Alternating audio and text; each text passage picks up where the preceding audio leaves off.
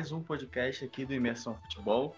E hoje, cara, a gente está cheio de convidados para falar sobre o futebol no Rio de Janeiro, mano.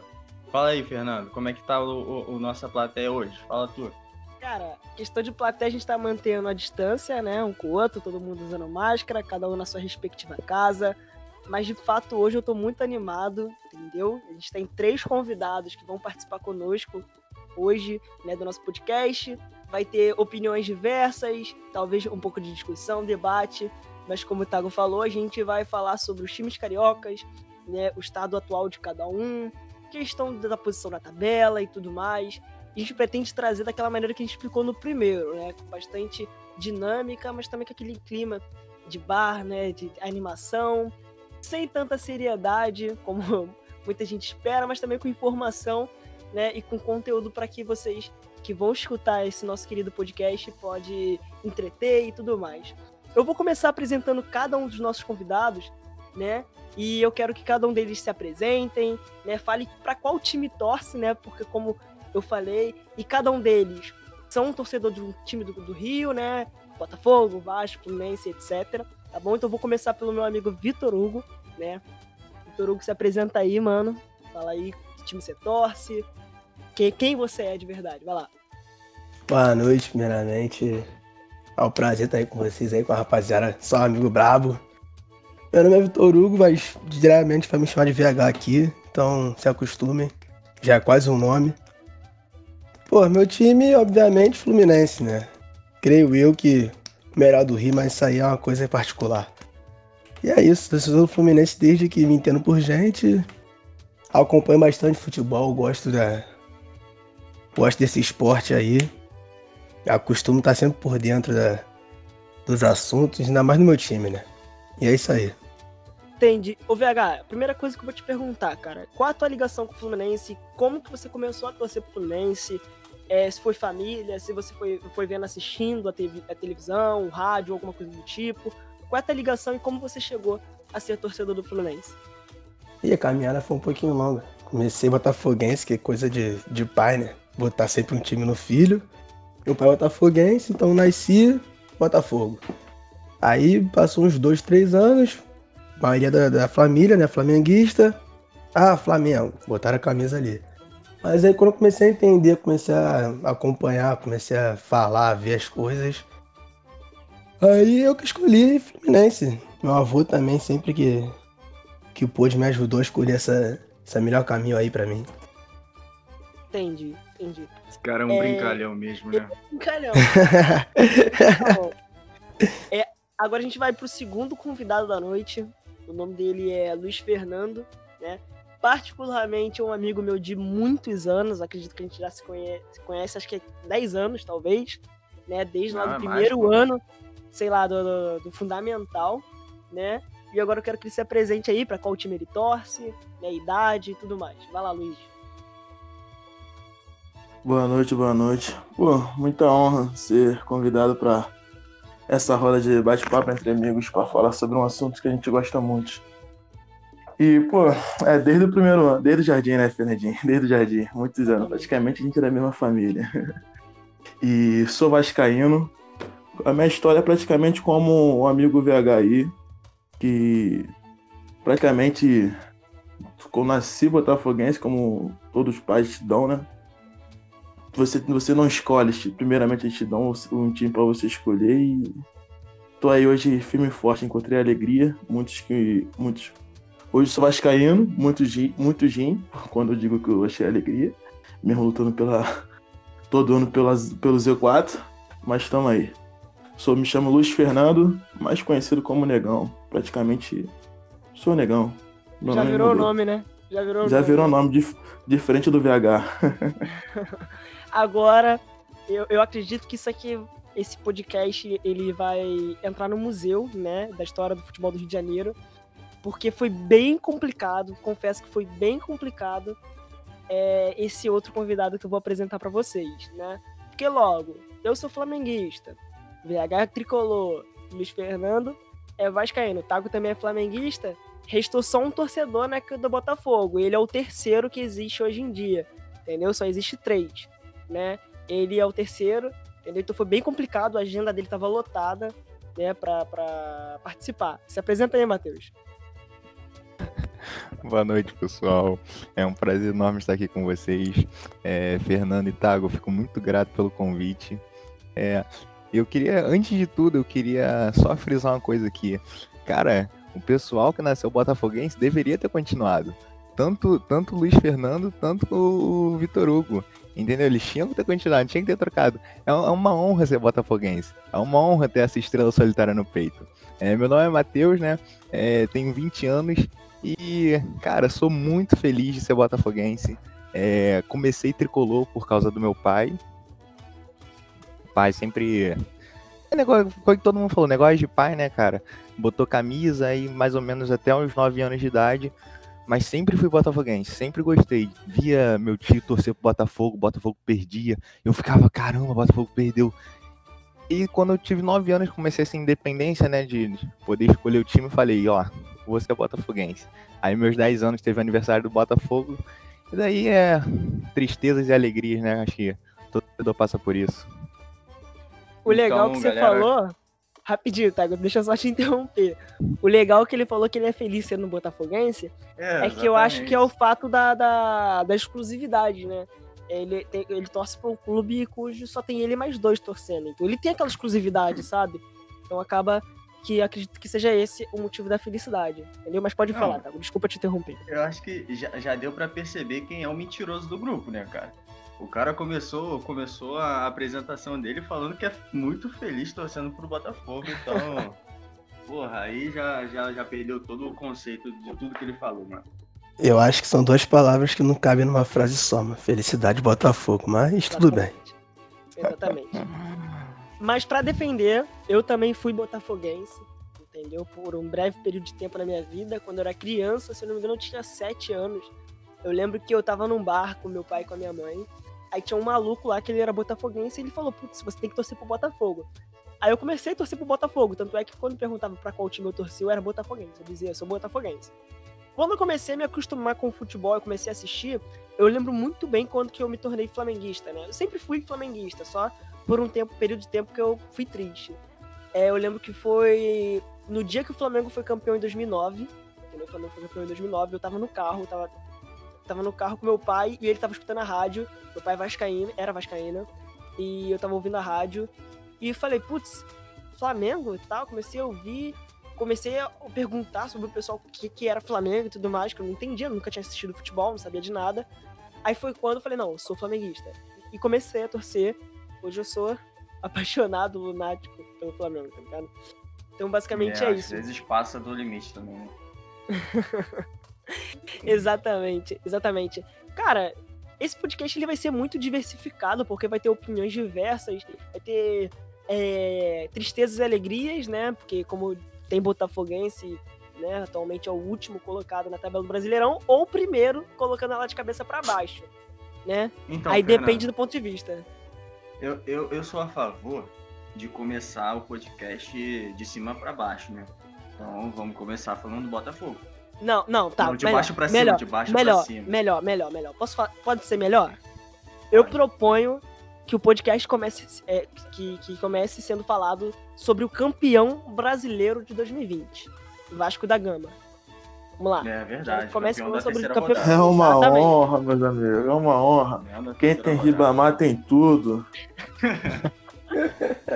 então, vamos lá. Vasco. Como, como todo ano começa o campeonato dizendo. Chegou em janeiro de todo ano, eu sempre taco no estado. O Vasco sempre ganha as cinco primeiras partidas e todo Vascaíno fica iludido. E eu sempre falo, galera, a ilusão vai acabar, não se ilude. Meu amigo VH tá aí para isso, para confirmar. Que eu sempre falo, não caia na ilusão. Os caras não aprenderam e... ainda, né? Os caras não aprendem. E, cara, posso contar um pouquinho da minha história até ah, ser vascaíno? Conta aí, conta aí. Então, eu nasci botafoguense, aqui em casa é uma mistura louca. Eu sou vascaíno, meu pai é botafoguense, minha irmã é aquela flamenguista que por si, sabe? E minha ah, mãe é Brasil. Tem maioria. E minha mãe é, Bra... é, e minha mãe é Brasil. Aí, né, fui. Até que uns 7, 6 anos, meu pai me levou no Engenhão. Lembro até hoje. Primeira vez que fui no estádio foi Engenhão. Foi Botafogo e, e Internacional. Lembro até hoje, estádio vazio, como era de normal, sinceramente. Aí o Botafogo perdeu de 1 a 0 pro Internacional, sabe? Sabe naquele momento que você tá no meio da torcida, você não sente o apoio, Sei. aquela vibração, o, o jogador jogando com vontade. Eu não achei aquilo no momento no Botafogo. E na minha rua, todo é muito flamenguista. E todos queriam que eu virasse flamenguista. Só que eu ficava, não sei, não sei. Negão, vou te dar uma blusa do Flamengo. Eu falei, não, não quero, sou botafoguense. Aí, não, até que chegou numa certa idade, como o Matheus falou, que quando a gente chega nos 9 anos, a gente começa a ser um pouco independente, ter um pouco a noção das coisas. Eu falei, ah, mano. O cara falou, virar no flamenguista. Eu falei, vou virar flamenguista. Virei. Só que virei por virar mesmo. Só pra ter curiosidade, pra ver como é que era o time. E, tipo, na época eu achava muito modinha ser flamenguista. Assim, igual hoje tem, existe poucas pessoas. Porque eu olhava e falei, mano, é muito flamenguista. E não tem graça você torcer pro Flamengo. E quando eu virei flamenguista na época, foi quando, porra, por incrível que pareça, foi quando o Petkovic meteu aquele golaço em cima do Vasco. E, porra, quando o Petkovic meteu aquele golaço, todo mundo torcendo, eu fiquei, cara, não tem graça torcer pro Flamengo, sabe? Eu falei, não tem graça. Até que o namorado, o namorado de uma prima minha me apresentou o Vasco. Ele falou, não, negão, não vou, te, não vou fazer você virar Vasco, só vou te levar no estádio pra você ver como é que é. Cara, já fui jogo do Botafogo, do Flamengo. A torcida do Botafogo não existe, até hoje. A do Flamengo, a do Flamengo que eu pude ver, é uma torcida muito misturada. Um canta uma parte, o outro canta a outra. E, sabe, é muito diferenciado. A do Vasco, mano, não sei, cara. Caralho, parece que tocou. Sabe quando tu chora pelo, pela primeira, pelo primeiro amor de uma garota? Deu match, Foi que né, mano? encontrei Deu com o match, VAR. né? Deu match. Só que como você disse aí, se apaixona pela primeira garota, né? É sempre aquela, é aquela apaixonite e no final sempre se fode, tá ligado? Mas no, mas no caso. Eu. Mas no caso o Vasco foi a terceira. Mas no caso o Vasco foi meu terceiro match. Aí, Na terceira, na terceira- tem que ir, né, porra? Na terceira que é sorte, né? Meio Aí, conturbado, mas tá indo. Se tentar a É. quarta for o Fluminense, talvez dê bom, hein? Então, isso que eu ia falar, mano. Graças a Deus que eu não tinha muito amigo Fluminense. Mesmo que eu me oferecesse, eu acho que eu não ia virar Fluminense, não, mano. Porque eu não acho, eu não acho graça no Fluminense, desde sempre. Caralho, caralho, desumildade. De coração, de coração. Jogou De pesadão, coração. mano, pesadão, a rivalidade batendo De já. mas cora- Tudo bem, vai lá. De, de pega, coração, mano. O, cara falou, o cara falou do Botafogo super bem. Não, ele achou no que- é, mano. Ele acha graça no. Botafogo, mas no Fluminense não. Mas agora, agora, agora eu vou defender o, o- Luiz Fernando. Eu acho o seguinte, eu acho que como a gente, ca- cada um torce por um time, eu também não vejo graça em nenhum dos outros três, cara. Eu vejo graça no Botafogo. Eu não torço Não. pro Fluminense, eu não torço Eu também Flamengo. vejo graça no Botafogo quando ele joga. Eu vejo graça também. Ah, então, Eu também É, graça. Pô, quando é E, mano- Botafogo e Vasco, então eu morro de rir. Sim, e cara, e tipo assim, ho- hoje em dia, assim, eu sou vascaíno, mas quando tem jogo assim, moça bonita, até do Botafogo, falo, pô, pai, bora, vai eu e meu pai, sozinho de vez em quando. Mano, meu pai é aquele torcedor que fica quietão de braço cruzado, sabe? E como fui botafoguense, eu torço pro Botafogo até hoje. E eu creio, mano, creio que o Botafogo o Vasco pode sair da zona de libertad... da zona de rebaixamento do, do Brasileirão, que caso não sair, mano, Série B ano que vem vai estar tá braba, hein? Só time É só brabo. clássico. Só clássico. Só clássico. Só clássico. Mas deixa eu fazer uma pergunta, negão, sério agora, sobre o Vasco. Cara, você como torcedor, vê aí o Vasco nesses últimos, sei lá, 11 anos, né, 12 anos, nessa situação onde é, não tem austeridade financeira, no sentido que não consegue se recuperar, né? É, a diretoria atrás de diretoria só afundando o Vasco no sentido de dívidas, né? É, três vezes já caiu para a Série B, já voltou, às vezes fica namorando ali a zona de rebaixamento. Esse ano tá muito complicado. Você, como torcedor, né, tanto quanto fanático, mas também que não conseguiu ver tantas vitórias assim do Vasco, né, porque você é do ano 2000 quanto eu, né, então não viu tanta coisa, viu ali a Copa do Brasil de 2011. O que, que você acha, o que você entende desse momento do Vasco? Cara, isso aí já, como você disse, vem de anos.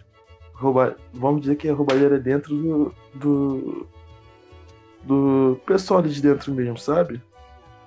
A, da diretoria, o pessoal. E só que foi, foi aparecer agora. Assim, a, a crise mesmo foi acontecer depois de 2011, daquela glória. Eu falo, eu como vascaíno só conheci a, a felicidade uma vez, que foi em 2011. E como vocês flamenguistas foi em 2019. Todo mundo tem esse momento de, de glória, uma hora vai chegar a luta, parceiro. O momento de glória que vocês teve, teve ano passado, eu tive em 2011. Mas só que. E. e. Cara, a diretoria só vem ferrando o Vasco. Muito, muito. Tudo começou com o Eurico Miranda. O cara ajudava, sim. Mas foi, foi a dívida que foi afundando o Vasco. Os patrocinadores foram sendo do Vasco. Tudo foi sendo do Vasco. E, e o Vasco tenta se fortalecer na base, mas como o futebol brasileiro é, vamos dizer que é muito capitalista, tá ligado? Um, um, um menino bom é revelado bom, assim, aparece jogando bem, já é vendido por merreca, e o futebol brasileiro não é, não é valorizado. Podemos ver aí, por muitos jogadores do Fluminense, Botafogo e Vasco, que é revelado, joga bem, mas só que brilha em time pequeno, como Madureira, Bangu, e ninguém sabe que foi revelado por, por eles. Eu digo aí com o Marinho. O Marinho foi revelado pelo Fluminense. Mas só que ele foi brilhante em time pequeno. E ninguém uhum. sabe que ele foi revelado por time Entendi. pelo Fluminense. Outra pergunta que eu vou te fazer, aí. você citou sobre jogadores e tudo mais. Mas, por exemplo, você não acha que quando um clube no qual, claro, que a gente pode discutir, tipo, questões de, sei lá, é, foi ou não foi fraude, questão de eleições e tudo mais.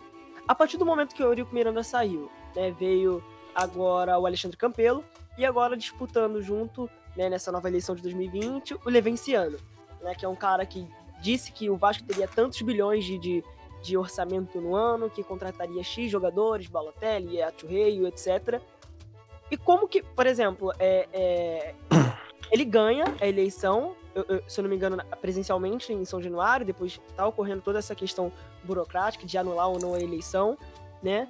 É, como que um cara desse cujo Vasco passa por tanta dificuldade financeira, não consegue se manter no mercado, precisa vender jogadores o mais barato possível, tipo, só para conseguir pagar o salário daquele mês. Ou, por exemplo, Thales Magno, né, que seria teoricamente uma joia do, da, da base do Vasco, onde é muito criticado atualmente por causa da torcida, falta de paciência e tudo mais, ou talvez escolha de técnico errado. Como que um cara desse consegue se eleger, se promover como presidente do Vasco é, e como acreditar que um cara desse ele teria capacidade de fazer isso em tão pouco tempo? Cara, como você como, como, respondendo a tua primeira pergunta, o Eurico, o Eurico nunca saiu do Vasco. Ele só saiu por, porque a morte chamou ele, sabe? Ele sempre teve um pezinho ali dentro. Porque querendo ou não, o cara fez história pro Vasco ali. E. Mano, essas eleições do Vasco é, é muito doideira sempre tem caixadores, estão sempre adiando votação. E, e eles estão sempre enchendo os torcedores com baboseira. Pode ver que você fala, vamos, vamos pegar jogador de fora. Pra iludir esse porra, agora vamos pegar o Balotelli. Pra falar, porra, Balotelli, é sim. Tem uns torcedores babaca que acreditam, agora o Vasco vai mudar. Mas, cara, mas eles não olham pro próprio time, eles não olham pra base. Tem jogador bom, tem jogador bom no banco. E, e, os, e os jogadores certos que é pra vender, eles estão vendendo errado. Pô, era pra ter mandado Felipe Basto. Pô, muito jogador ali ruim. Embora já. Aí o que, que eles fazem no começo do ano? Manda Thiago Galhardo embora. Vê aí, Thiago Galhardo tá brilhando muito no Internacional. Por quê? Por que tá brilhando? No Vasco ele não tinha opção de alguém jogar com ele na frente ou atrás da condição. E hoje no, hoje no Internacional ele tem. Marrone. Marrone foi vendido por merreca pelo Atlético. Porra, começo do Brasileirão, o menino voou. Sempre voou. Mas só que não tinha time, os caras não olhavam, fazia a contratação best... merda, melhor dizendo assim, sabe? E, e, e eles praticamente, praticamente eles não estão querendo ver o, a, o, o Vasco, vamos dizer, renascer do, da merda. Eles, eles querem afundar mais o Vasco. Porra, cara, a, última isso... pergunta que eu quero te fazer, cara, eu acho que é motivo de felicidade. Eu acho que o VH e o Matheus, eles vão ficar tristes com essa pergunta que eu vou fazer, mas qual é a sensação de o Vasco ser o melhor clube do Rio no sentido que é campeão na terceira rodada? O que, que é para você? O que, que significa isso pra você? É, essa campeão é uma na... sensação que poucos, poucos times tiveram no, esses últimos tempos. É verdade, isso aí é pra pouco mesmo. Campeão na terceira. Me desculpa, agora eu tô por fora. terceira rodada. Terceira rodada pro Brasileirão. Assim que É, começou, parceiro, fogos. Você tava, Pô, é. fora do Não, Brasil? Tá, É, pós amigos, carimbado? Pô, mano, então- tocando, to- tocando nesse assunto aí, tocando nesse assunto aí, eu tenho um print ainda do começo, tô vendendo por 50 reais, cara, sabe?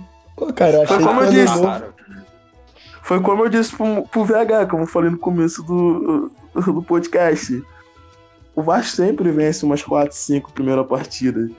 E a gente, assim, a gente, a gente gosta de se iludir no começo pra sentir aquela alegria no começo, porque a gente sabe que vai se dece- decepcionar depois. Então a gente aproveita o máximo, gasta, gasta, gasta. A gente gasta, a gente gasta muito. Ah, Flamengo, pode pôr no Flamengo. O Flamengo tava lá em 15 com três pontinhos, o Vasco com oito, a gente se gabando. Porra, terceira rodada, quarta rodada, a gente, ah, vamos ser campeão, pô. E quando, quando a, a vida deu uma- chegou, deu uma rasteira na gente, você risou, a gente fica tranquilo, mano, porque os vascaínos a gente já tá acostumado a ser zoado, mano. A zoeira já anda do nosso lado. A gente tem Ribamar, a gente quer mais o quê? Quem tem Ribamar dispensa o Neymar. Cara, mas eu super, Ah, eu super entendo, tipo, o sentimento do torcedor vascaíno, tá ligado? Ele olha pro lado, vê vários flamenguistas curtindo 2019, tirando onda, sendo campeão brasileiro, campeão da Libertadores. isso, e Vê, porra, e eu, cara? E eu, quando é que vai chegar meu momento? Porque, porra, como você falou, o último momento do- que um torcedor do Vasco teve pra se orgulhar foi 2011, foi quando foi campeão sim. da Copa do Sim. Brasil. Depois disso, só tava, ele tava e disputando uma semifinal, tava disputando a semifinal da Libertadores e, Isso, e competindo no Brasileirão contra o Corinthians, sabe? E naquele Tá. momento tu pensava, porra, você é campeão dos três, mas chega o Diego Souza e ferra com tudo. Você tá com voz É de choro, vou- Magão? É porque eu lembrei do Diego Souza, mano. Ele tá um ele o Cássio, ele pareceu o, o irmão do Fernandinho chegando na cara do gol chutando pro alto. Cara, Eu percebi, um, eu percebi um tom de tristeza na tua voz quando tu falou Diego Souza. Senti um- uma lágrima caindo aí. Putz, Lógico. falando em tristeza, mano. Caraca. Ah, começa não. Não, tipo assim, falando em tristeza, eu vou- quero perguntar pro Matheus. Tipo assim, a gente Ah, graças a Deus. teve Honra, 2011 e tudo mais. Matheus, qual é a sensação de nunca ter sido feliz na vida como Botafoguense? Não, não, não, não, não, calma aí, calma aí. Aí você, aí você jogou fora tudo que o cara falou. Você não lembra na apresentação dele que Verdade, ele falou que era o cara- pô. Ele era o cara mais feliz aqui do grupo. Chamou o argumento Cara, de lixo.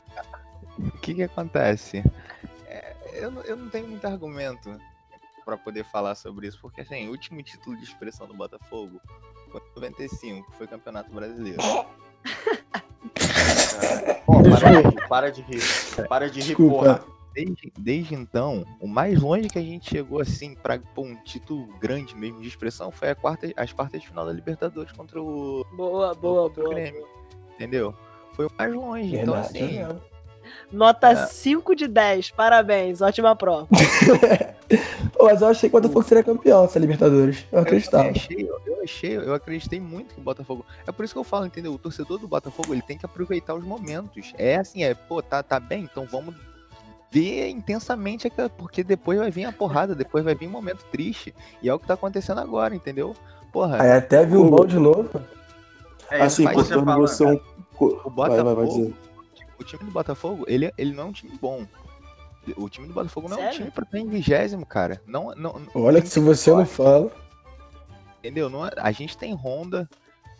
O, o cara. Tinha, Ah, eu tinha. eu não sabia que A moto gente tem. Ribamar, cara.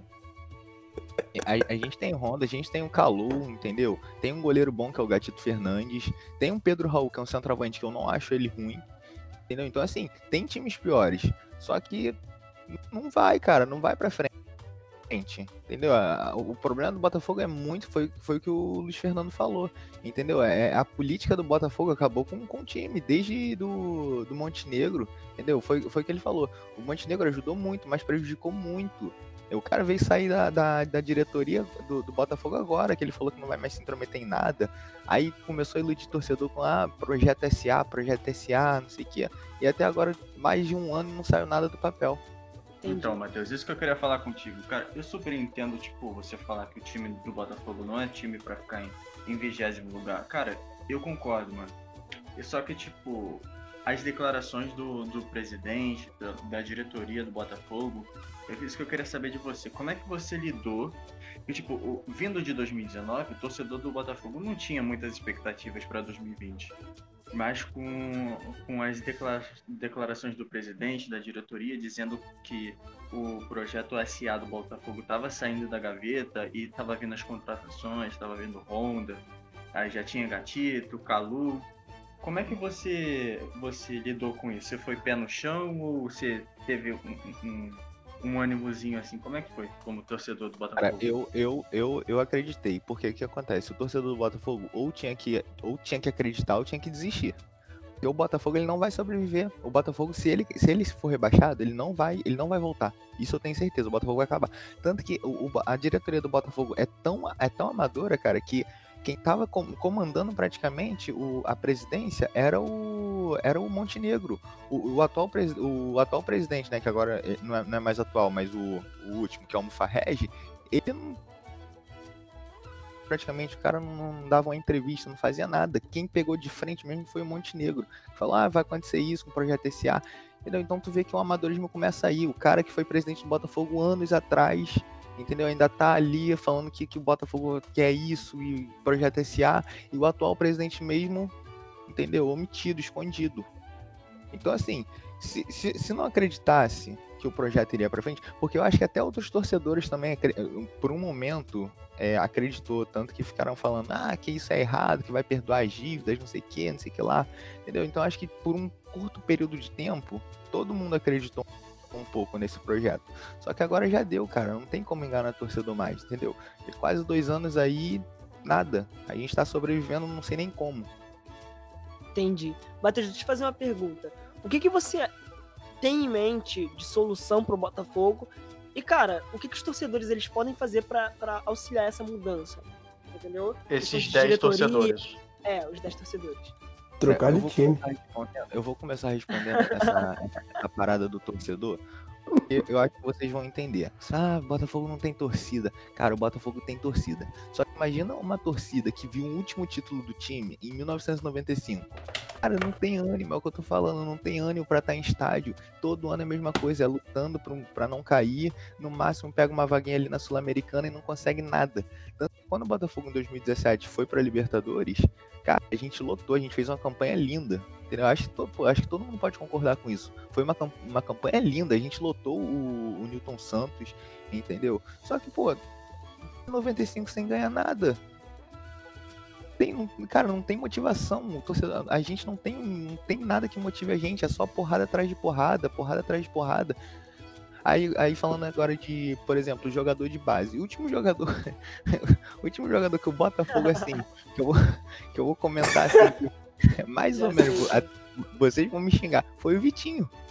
Que, E que a- Ribamar. Quer o Ribamar de volta? que- Eu, sa- Quer o Ribamar de volta? que era a frase do Vitinho. aí Não, eu o Botafogo revelou o Ribamar. Quer de volta também? Não, não quero não, muito obrigado. Já tenho, já tenho muitas merdas aqui. Pode ficar contigo. Tem o Dória também, né? O Dória. Isso, também. é, é Dória, teve Dória também, mas eu digo mais ofensivo, né, pra tá alguma coisa que o Vitinho, pelo menos no Botafogo, o, Vitinho foi, cara, não tenho o que reclamar do Vitinho. O Vitinho estragou agora, que até no CSK ele jogou, jogou bem. Agora, Eu- respondendo a pergunta do, da solução, cara, eu acho o, o projeto SA em si, o Botafogo SA em si, é um projeto bacana. Só que eu não vejo como a diretoria do Botafogo é, vai fazer para jogar esse projeto para frente, porque é muito amadorismo. Entendeu? É muito amadorismo, não tem o que fazer. Mas eu acho que a única solução do Botafogo, a única solução do Botafogo é o projeto SA. A partir do momento, cara, em que eu vi que a gente estava dependendo do Felipe Neto pagar salário de jogador, irmão, não, não tem como, não tem futuro. Ah, chegaram a botar a coxinha na camisa, né? É, Verdade, é verdade. Teve essa época. Alô Tempos bons. Dos irmãos Neto também. Isso, as acho- coxinhas, muito bom. Eu não sei se vocês lembram aquela contratação ali do, do Aguirre, acho que é Rodrigo Aguirre, aquele centroavante. Aham. metade, quem, quem Uhum. pagou a, a- quem pagou metade foi Felipe Neto, cara. Sim, ele tava na apresentação, não tava, Felipe Neto, se eu não me engano. Foi- Eu acho que eu que ele ver- tomou até um banhozinho na banheira de Nutella, o Aguirre. O Botafogo já pensou botar o Felipe Neto como presidente? Daria uma boa. É, Cara, eu tem dinheiro. De gestão ele entende, pelo menos. De, de É. gestão ele entende, mas sei lá, cara. Porque o cara, ele- eu acho que ele também não quer entrar numa merda assim tão grande, não. Ele sabe o, o buraco que tá o Botafogo. Tanto que passada mesmo ele fez um exposed no, no Twitter. Eu não sei se vocês Ah, mas seria uma boa, seria uma boa. Olha Eu quantos vi esse torcedores vão ganhar, pô. Eles Sim, têm vários seguidores, ele. Mas seja sincero, É, quem. mais 10 torcedores já tá bom. Isso, ia ser mais jovens, tipo, não ia ser só torcedor velho, vocês iam ter ter Sub-60. criancinha também. ia balancear, pô. Pensa no, pegar, nos prós. quem é que quer pegar um projeto aí, cara, de um time? Nada igual o Botafogo. O Botafogo ele já tá, já, já tá afundado, cara. A gente não vê mais saída. Eu falo que se o Botafogo for rebaixado esse ano, ele não sobe mais. Não é igual o Vasco. O Vasco. é, eu acho que o Vasco não cai esse ano. Se cair, Também vai voltar. não. O Botafogo não vai voltar. Botafogo vai acabar, vai, vai ficar um bangu da vida, infelizmente. Mano, assim, eu até. É, tamanho eu é o até mesmo, né? Não, Cara, eu tenho. bagulho. Aí. Vasco. Vasco e Botafogo, a diretoria e, a- e os jogadores, eles têm que agradecer muito por esse momento de Covid, sabe? Porque se os torcedores estivessem indo ao estádio, mano, ia sair cinco mortos de campo. Sem noção, mano. Porra. Que caraca, cara. Só Sem condições, galera, que a mano. gente não apoia a violência, não, valeu? Jamais, jamais. É só apostar a mãe aqui de graça, mas sem violência. Ó, agora falando, agora voltando ao assunto do Botafogo, eu queria falar, tipo, sobre o amadorismo da, da, da diretoria do Botafogo, como o Matheus falou, cara. Eu, vendo de fora, a- o projeto que o, o projeto SA que a diretoria me vende, eu que não sou torcedor do Botafogo, o que eu vejo é que, tipo assim, ele- eles fazem a exposição de que, tipo assim, pô, a gente está à venda. Se tiver alguma empresa que quiser aqui vir contra- com- comprar o Botafogo, a gente está aceitando. Só que, tipo assim, ninguém vai querer pegar um clube que não ganha nada há muito tempo, que tem quase um bilhão de dívida e que não tem, não tem uma gestão uma gestão profissional. Então, cara, Mas o, consigo... a, a- gestão mudaria, Otago. A gestão, Sim, se o sim. Botafogo virasse, é, vamos supor, o Botafogo virou SA, a, a- e- meio que iria ter, ou, é, acontecer uma privatização do futebol, entendeu? Então, assim, Sim, vamos supor, entendo. o mais Botafogo, que é o, o Nelson Mufarrege, ele seria afastado do cargo.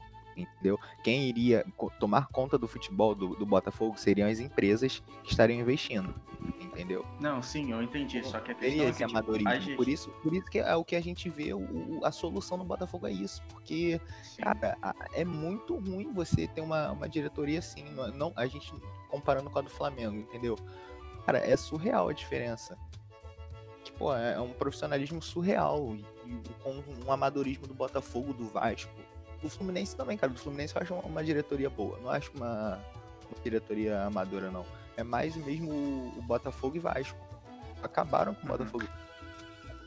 Então, mas em questão ao que eu tava falando da diretoria, o que eu- eu- a impressão que eu tenho é que, tipo assim, é, eles querem. Eles só querem vender o Botafogo, entende? Eles não têm um projeto em si. Pelo menos é, é essa sensação que eu tenho. Eu posso estar falando merda, mas é essa sensação que eu tenho. Então, tipo, é bem difícil vir um investidor de fora, ou, ou até mesmo aqui do Brasil, investir num clube que, tipo, mesmo que, que daqui pra frente, vamos dizer, tipo, foi privatizado, se tornou SA, amanhã vai ser, vai- vai ser gerido por, por uma empresa privada. Só que, tipo, isso não apaga as outras dezenas de, de gestões que vieram antes.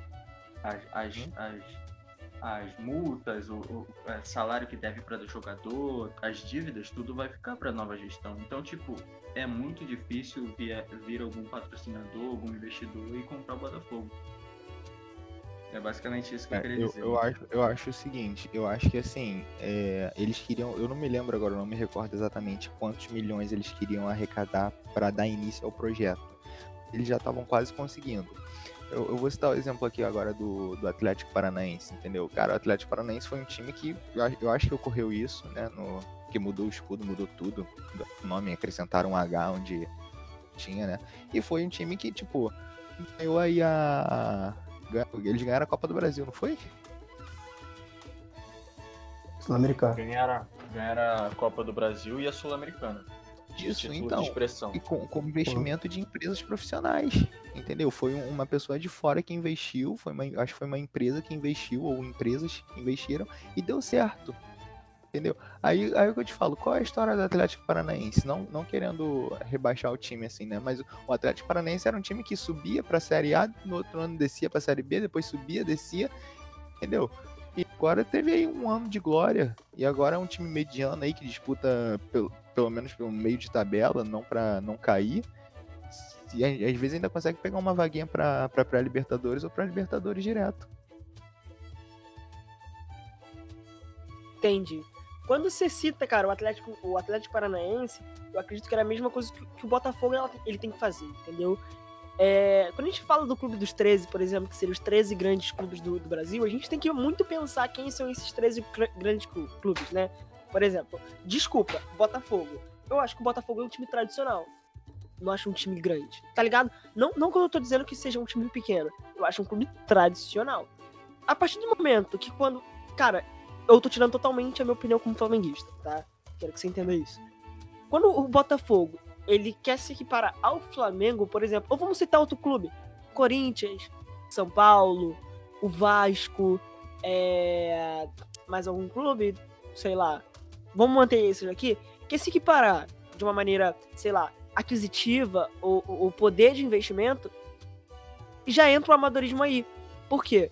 Cara, o- vamos citar o Atlético Paranaense. O Atlético Paranaense ele sabe que não é um clube grande, mano. Ele não tem torcida, ele não tem capitalização, ele não tem poder de investimento e tanto questão de TV, venda e tudo mais.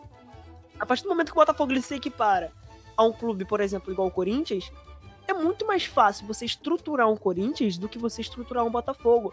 Porque o Corinthians vai receber 100 milhões de, de, de, de- TV, enquanto o Botafogo vai receber 40. O Corinthians vai receber 80 milhões, sei lá, da, da, da Globo, do Premier, de, de TV privada. O Botafogo vai receber 20. O Corinthians vai botar um jogador, um volante em campo, vai vender por 30 milhões de euros. Botafogo talvez venda por 10. Entendeu? Então é muito mais complicado. E a partir do momento que o, o Botafogo se colocar no lugar de Botafogo, onde a gente tem. Onde, até onde a gente pode chegar de investimento? Né? É, quem, quem vai capitalizar a gente? Quem vai investir na gente? Vai ser o mesmo patrocínio que vai investir na logo da camisa, da, da, da, da- frente da camisa, igual o, o São Paulo, por exemplo? Não tem como. Entendeu? Isso foi que, que, que o, que o Atlético Paranaense fez. Se modernizou, né? Colocou uma diretoria compe- competente, profissionalizou a- diretoria, deixou de ser só torcedores do clube ou alguém com interesse maior no clube e começou a, é, é, como eu posso dizer, abrir mais o capital do clube, né? Deixando o clube mais moderno, mudando o nome, mudando a- o escudo, é, fez um estádio moderno. Então, assim, o Botafogo ele precisa fazer isso para começar a pensar em alguma coisa, se colocar no lugar onde a gente tá, qual o potencial que a gente tem. Entendeu? Pelo menos essa é a minha opinião, sabe? Cara, eu acho, eu o Botafogo pela parte de gestão, tipo, diretoria. Eu acho que há, muito tempo a gente já não se compara. Eu acho que é óbvio que a rivalidade sempre vai acontecer, a gente querer discutir com Vascaíno, com Flamenguista, com Tricolor. Eu acho que assim, dizendo profissionalmente mesmo, o Botafogo ele não se compara mais com, com como comparar com São Paulo, com Corinthians, com Flamengo, principalmente com o Flamengo. Vamos botar um Flamengo que é o é rival carioca. Não tem como. Eu acho que quando a gente compara o ao Flamengo é mais torcedor pela rivalidade, para não querer ser menosprezado. Assim, dizendo profissionalmente, é, eu acho que não, não- não tem cabimento é, comparar o o Botafogo com o Flamengo, por exemplo. É, e agora dizendo esse negócio do investimento que você, você citou, cara, seria, seria isso, entendeu? Não, não seria assim, ah, o Botafogo virou uma. O Botafogo virou SA. Caramba, ano que vem ele vai ganhar tudo. Não, cara, seria um, um processo longo. Bota aí 5, 6 anos. Entendeu? Pra começar a disputar alguma coisa, pra começar a querer ganhar alguma coisa. Não seria da noite pro dia, como as pessoas estavam falando assim, ah, o Botafogo vai virar SA, o Botafogo vai ficar milionário. No outro mês vai contratar é, jogadores caros e vai ganhar todos os títulos. Não, cara, seria um processo longo Por exemplo, seria um processo de 5 a se bobear 10 anos para querer começar a ganhar alguma coisa. Entendi. É, realmente o, a situação do Botafogo tá, tá piorando e se não sair esse projeto SA da gaveta, realmente vai ficar difícil. Se cair, eu acho que não volta mais não. Da mesma forma que você falou, é o que eu acredito mesmo. Mas e se voltar, vai demorar a subir também. Eu não sei se vocês viram o lance do último jogo agora do contra o Internacional, aquela cobrança de falta ridícula, cara. Nossa, horroroso. O cara jogou pro, no pé do jogador do Internacional e, e aconteceu o, o gol do Internacional, entendeu? Então, assim, tu vê que é falta de comprometimento do- dos jogadores. Parece que eles não treinam, eles não têm vontade, eles não, eles não jogam com raça, eles não, não, não querem vencer. Eles já, já desistiram. Ó, a gente vai ser rebaixado e é isso, e acabou. Só Falta pergunta, tesão no time do Botafogo, cara. Os caras jogam per- sem, sem acreditar neles mesmo. Sim. Ah, pergunta de leigo agora. O- o- os jogadores do Botafogo eles estão com o salário atrasado ou não? Sim, vive atrasado. ah, quem paga, paga. Por exemplo, vamos supor, janeiro, que tá fevereiro março. Parece o seu madruga e o seu barriga, tá ligado? É, é Dois janeiro, meses de aluguel. vamos supor assim, janeiro, fevereiro e março. Aí em abril eles pagam de janeiro. Entendeu? E assim Sempre vai. fica três meses atrasado, pra não dar merda. É lei, é lei do local. É, são aqueles três meses que se passar Assim, três cara meses e atrasado fala, dá "Pô, irmão, merda. Dá não, três meses tu vai ficar sem receber. Aí no quarto eu te pago Acho. primeiro. É tipo, É, aí, se, se- é porque se três ficar- sem pagar, a gente corta a luz. Exato. É porque se eu não me engano, se ficar quatro meses atrasado, eles podem botar na justiça, dá uma Três. merda do caralho. Três. Cara, tem até atraso. São três atrasados, então. Aí no terceiro mês, o, o time vai lá e Mas paga. vamos Só fazer pra o não dar seguinte, essa merda. Vamos parar de falar só de tristeza, né? Parar de falar só de, de infelicidade. Vamos falar de coisa boa. Vamos falar da nova Top Term, que vai lançar. Mentira, tô brincando. É, Top Term paga nós. é, vamos lá, só tristeza falar de Vascaíno e Botafoguense é triste. Mas vamos falar aí do, do, do segundo melhor clube do Rio, né, o Fluminense aí que atualmente tá na sétima colocação do Campeonato Brasileiro, né, Você com quer falar do 40 Bangu? pontos. Não, não, o Bangu ele tá acima do Flamengo. o Bangu ele tá em outro patamar. Ah, o tá. Bangu, Madureira também, né? Lá é muito bom. É, mas vamos falar de coisa boa agora. Fluminense aí, o, o, o, o VH. É, sensação que você tem agora de torcer pro Fluminense, como que tá sendo o ano do Flu, questão de, de, de- de posicionamento na tabela, o que, que você almejava no início do campeonato e, e como tá sendo as tuas expectativas até o final do campeonato. E como é ser Olha. torcedor do Fluminense também. Sensação de felicidade, né? Porque como os três times do, do Rio, Fluminense, Vasco, Botafogo, já começa o ano esperando brigar pro rebaixamento. Já é certo. Pô, e pra já estar em sétimo, passou da metade do Brasileirão. Isso pra mim é alegria do caralho. Maluco. Melhor que ser campeão, porra. Porra, já, já superou. Porra, Já melhor que superou. ser campeão, porra. Não, não, não tô nem brigando mais pra rebaixamento, tem nem possibilidade de cair. Tem noção disso? Tô tranquilo, cara. É uma coisa que não acontece faz muito tempo. Porra, nem O lembro mais do como aconteceu Botafogo isso. nem tá ligado como é que é esse sentimento. Nem sabe. Brother, a gente tá a, a um ponto. Um ponto. Estamos a um ponto atrás do quarto colocado que é o Palmeiras. Pô, então eu tô suavão. Eu tô suavão. E a meta era essa, tá ligado? A meta, acho que do Fluminense nesse ano foi brigar pela pré-Libertadores. E a gente tá conseguindo mais que isso. A gente tá quase entrando na Libertadores direto já, pelo G4, G5, G6. Sim, Então- estava, no, estava no G4, É. né, cara?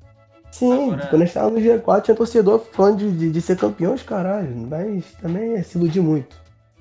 Agora fazendo uma conexão com o nosso primeiro, primeiro episódio de podcast, cara, agora na visão sobre, de um torcedor tricolor, né, cara? O VH, como é que você lidou com a saída do Daí do, do Fluminense? Fala pra nós. Cara, eu não fiquei nem feliz nem triste. É um bagulho meio esquisito, ligado?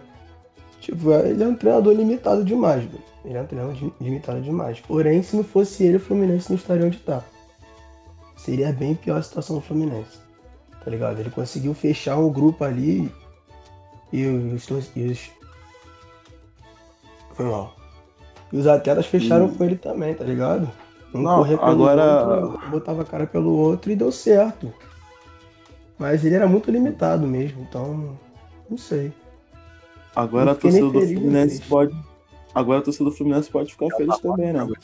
Que recebe, recebeu um dinheirinho que o Flamengo comprou o, Pre, o Pedro. O Predo? É, vai, vai entrar uma graninha ali, Comprou né? o Predo, entrou uma graninha. Pô, podia você ter. do, do Odaí, você que é o Barroca, a gente pode negociar isso aí. Não, cara, é o que eu falei, Ah, tipo, eu Se não, vocês eu não gosto. quiser negociar por um pinto, Tipo, mano, pra mim, ele não é um treinador ruim. Pô, pela campanha que ele fez pelo Inter, tá ligado? Pelo que ele fez com o Fluminense, ele não é ruim, tá ligado? Mas ele é limitado demais, brother. Ele tem um pensamento dele ali, ele não muda de jeito nenhum. O time pode estar dando errado que ele não vai mudar. E, tira... e também competição mata-mata. Em mata-mata ele, ele é fraco demais. E, pô, o Fluminense tá querendo ficar. O Fluminense tá querendo pegar a Libertadores do ano que vem.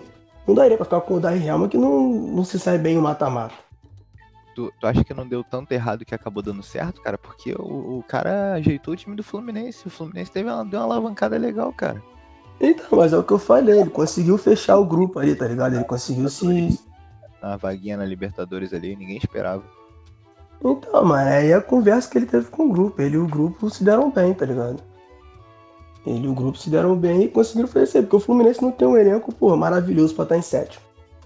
Brigando assim pra, pra estar em quarto lugar, o Fluminense não tem.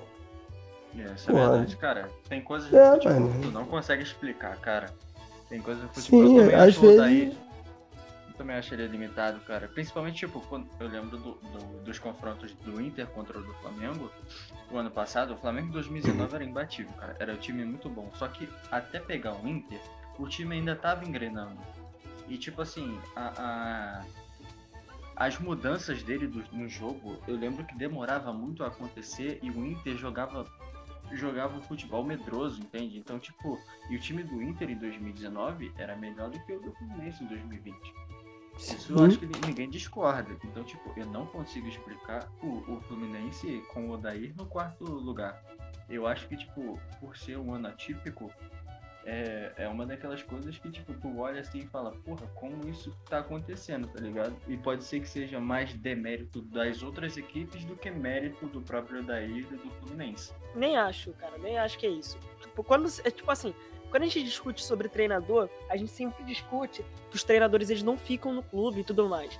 E a diretoria, eu senti muito essa, essa diferença no Fluminense esse ano. Desde as gestões passadas, com o Pedro Abad, caralho. É, essa nova gestão do Flu, tipo assim, eu senti mais convicção na questão de mantimento de treinador, as contratações. Não foram mais aquelas contratações aleatórias. Por exemplo, que nem eu, eu- no início do ano, quando o Fred voltou pro Fluminense, cara, eu achei que foi um puta bola dentro do, do- do- da diretoria, sabe? Mesmo que Sim, ele não foi. esteja no áudio, mas ele ainda assim é um É um ídolo. que, tipo, é um, é um ídolo, é líder, entendeu? Ele sabe conversar com os mais jovens, os atacantes mais jovens, ou até mesmo os outros jogadores. Mas, voltando a falar do Odaí, é, o Odaí, cara, querendo ou não, ele tem as suas limitações é, técnicas, é, táticas e tudo mais. Porém, cara, o Flu ele apostou na continuidade. Desde o início do ano, a torcida do Fluminense criticou o Odaí, que ia na saída dele desde o início do ano, mas o Flu manteve. O- Não, É, foi mais pelas eliminações precoces. sim. Eliminações e- e- precoces com o Sul-Americana, porra, pelo amor de Deus. Ali a gente já queria que ele fosse embora. Aí depois veio a Copa do Brasil, o cara ainda é eliminado também. Aí, parceiro, é porque realmente a diretoria fechou com ele legal ali e falou, não, vamos manter. E manteve e deu certo, no Brasileirão pelo menos. Acho que também era o mínimo, né? Exatamente. E quando, tipo assim, a gente tem que analisar que o, o treinador dele ficando, claro que, por exemplo, que nem aconteceu com o Flamengo com o Domenech.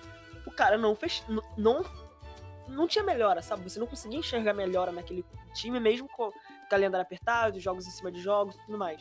Então você acaba que vê que o clima é, é, não fica propício ao treinador continuar. Você tem que mudar de fato. Coisa que não aconteceu no Fluminense. Eles apostaram no, no, no Odaí.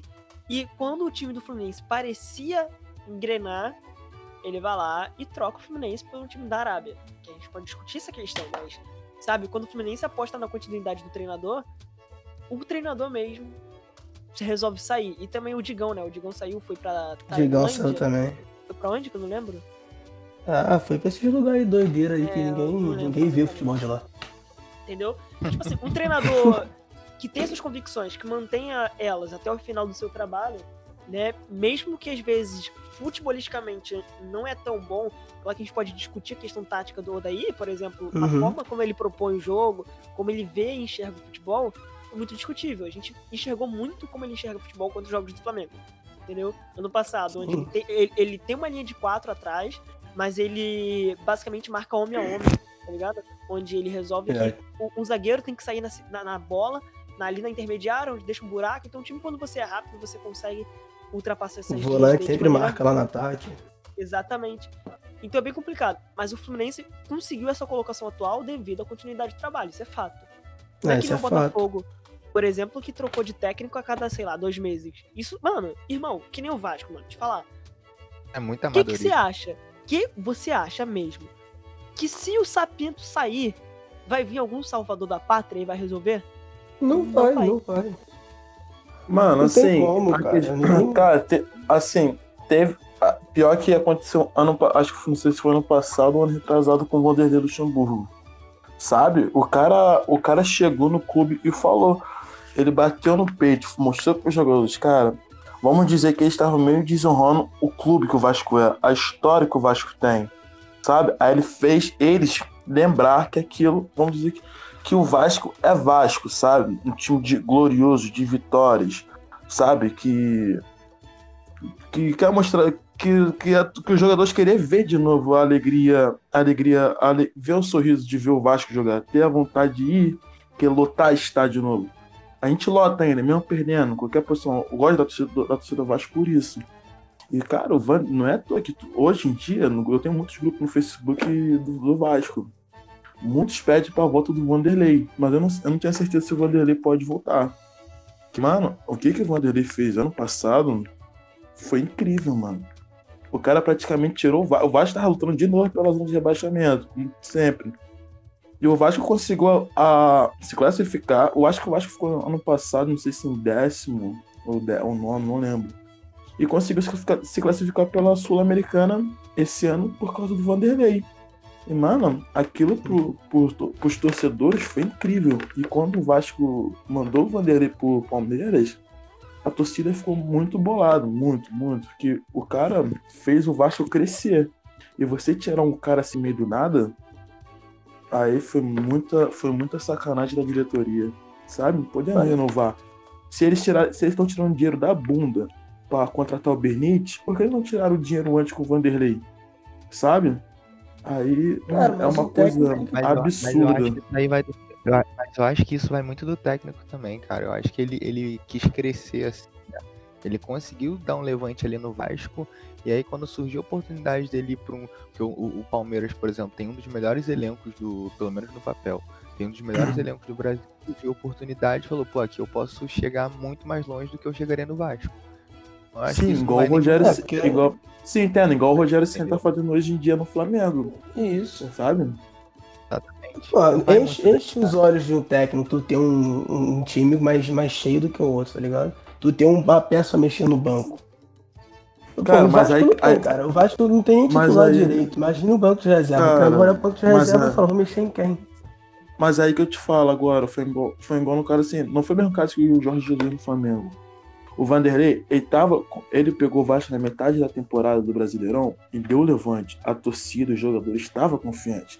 Falando, pô, se o Vanderlei continuar no Vasco ano que vem, vamos dizer que ia ser um ano de vitórias, de luxo pro Vasco. E, mano, a gente tava preparado, a gente tá acreditando.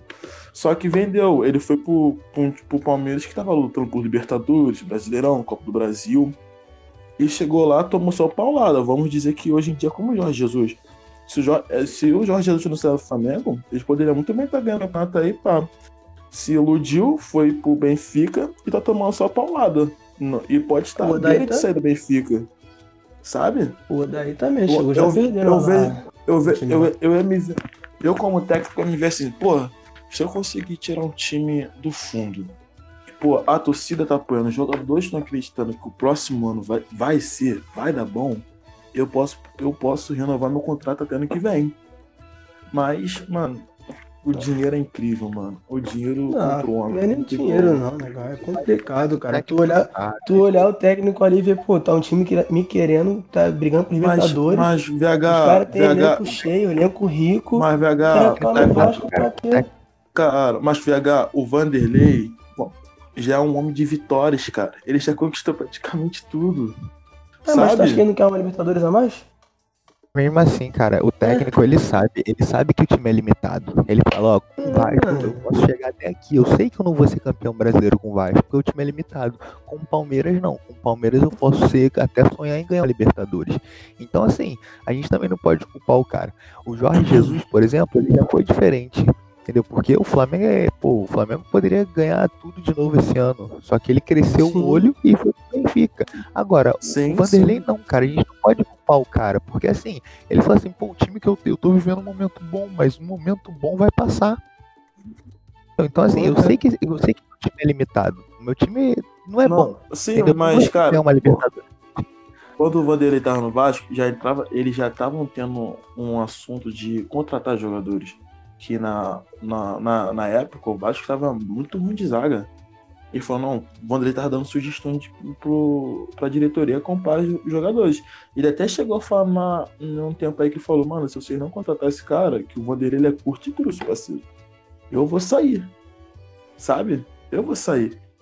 Que dá pra entender, pô, você não vai querer você ser um homem de vitória, vitorioso, de títulos, de, pô, tá em um clube que você quer ajudar, mas só que o clube, a diretoria não quer te ajudar a fazer o clube ser melhor. Aí você acaba perdendo mas tesão é... em, dire... em, em comandar o time, sabe? Eu até entendo ele. Mas aí também, às mas... vezes, a diretoria também não tem como ajudar, Braga. Não, não tem como pegar, tipo, quem o Luxemburgo quer, tá ligado? Mano, tem, mano. O, cara, a, a, o Vasco ali, mano, a diretoria é muito corrupta, parceiro. É muito corrupta. É, era pro Vasco, não, era pro Vasco. Como. É sinistro, mas... São, cara. Que pelo menos um pouco, todos são corruptos. Entendeu? Sim. É, eu acho, eu acho que assim, não tem como o, o, por exemplo, ah, eu quero três nomes no, no, no, no Vasco.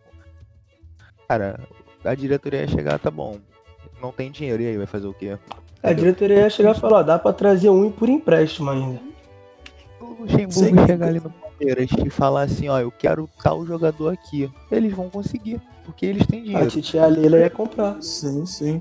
Mas, cara, foi, foi igual, o, título, o título de 2011 do Vasco. Você, se você olhar, nenhum jogador é contratado. Foi tudo emprestado. O que que custa o cara falar, me presta esses jogadores temporariamente como se faz com, com o técnico?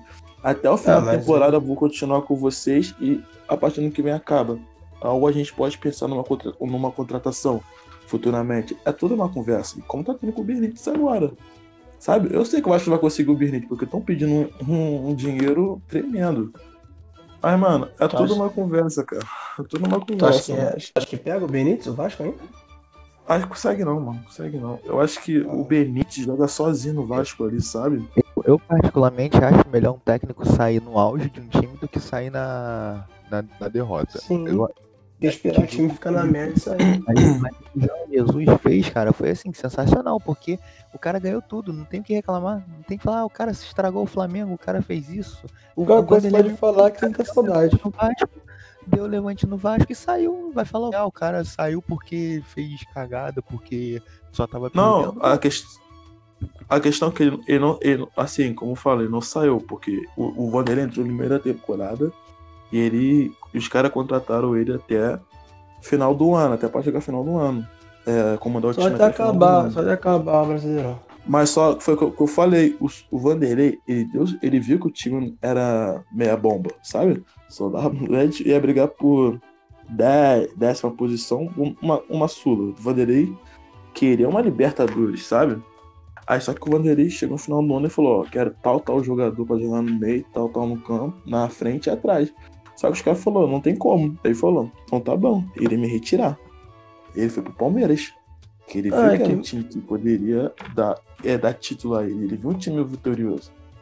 Eu, eu, é eu, Podia ser pior, o Vasco podia ter gastado dinheiro e o cara ter saído. Que nem o Fluminense, contratou Danilo Barcelos e o treinador saiu. Olha a merda que ele deixou. Cara, é só parar pra pensar. Você trabalha numa empresa. E aí, beleza, você trabalha numa empresa, ganha um salário normal. Surge oportunidade para você ir uma empresa bem melhor, ganhando muito mais, muito, ambiente bem melhor para trabalhar. O que, que você vai com querer? Chance de, com chance de crescer na empresa, hein?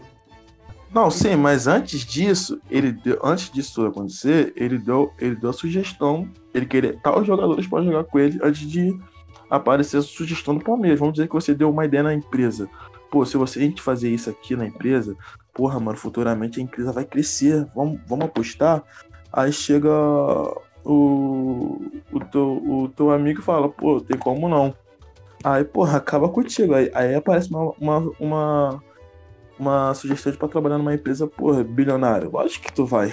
A gente não é bobo, sabe? O cara não é bobo. Lógico que eu vou. Só que o cara deu uma ideia, a diretoria não abraçou o cara, apareceu uma oportunidade ótima, foi ótima, foi fora, e o cara foi, sabe? Eu, eu não, tenho cara. criticar o cara, não. Eu também teria esse pensamento, totalmente. Cara, o que eu penso sobre a questão dos técnicos brasileiros é que eu acho que, tipo, é muito fácil você manter um, um técnico quando o trabalho dele tá sendo bem feito, tá ligado? Sim, Aí sim. vocês citaram, vocês citaram o, o, Odaí, o Fernando falou sobre a questão do, da diretoria do Fluminense querer manter, né, dar longevidade ao trabalho, cara, e, e a sim. questão do Vasco também querer manter o Luxemburgo, de querer dar longevidade, querer renovar e tal.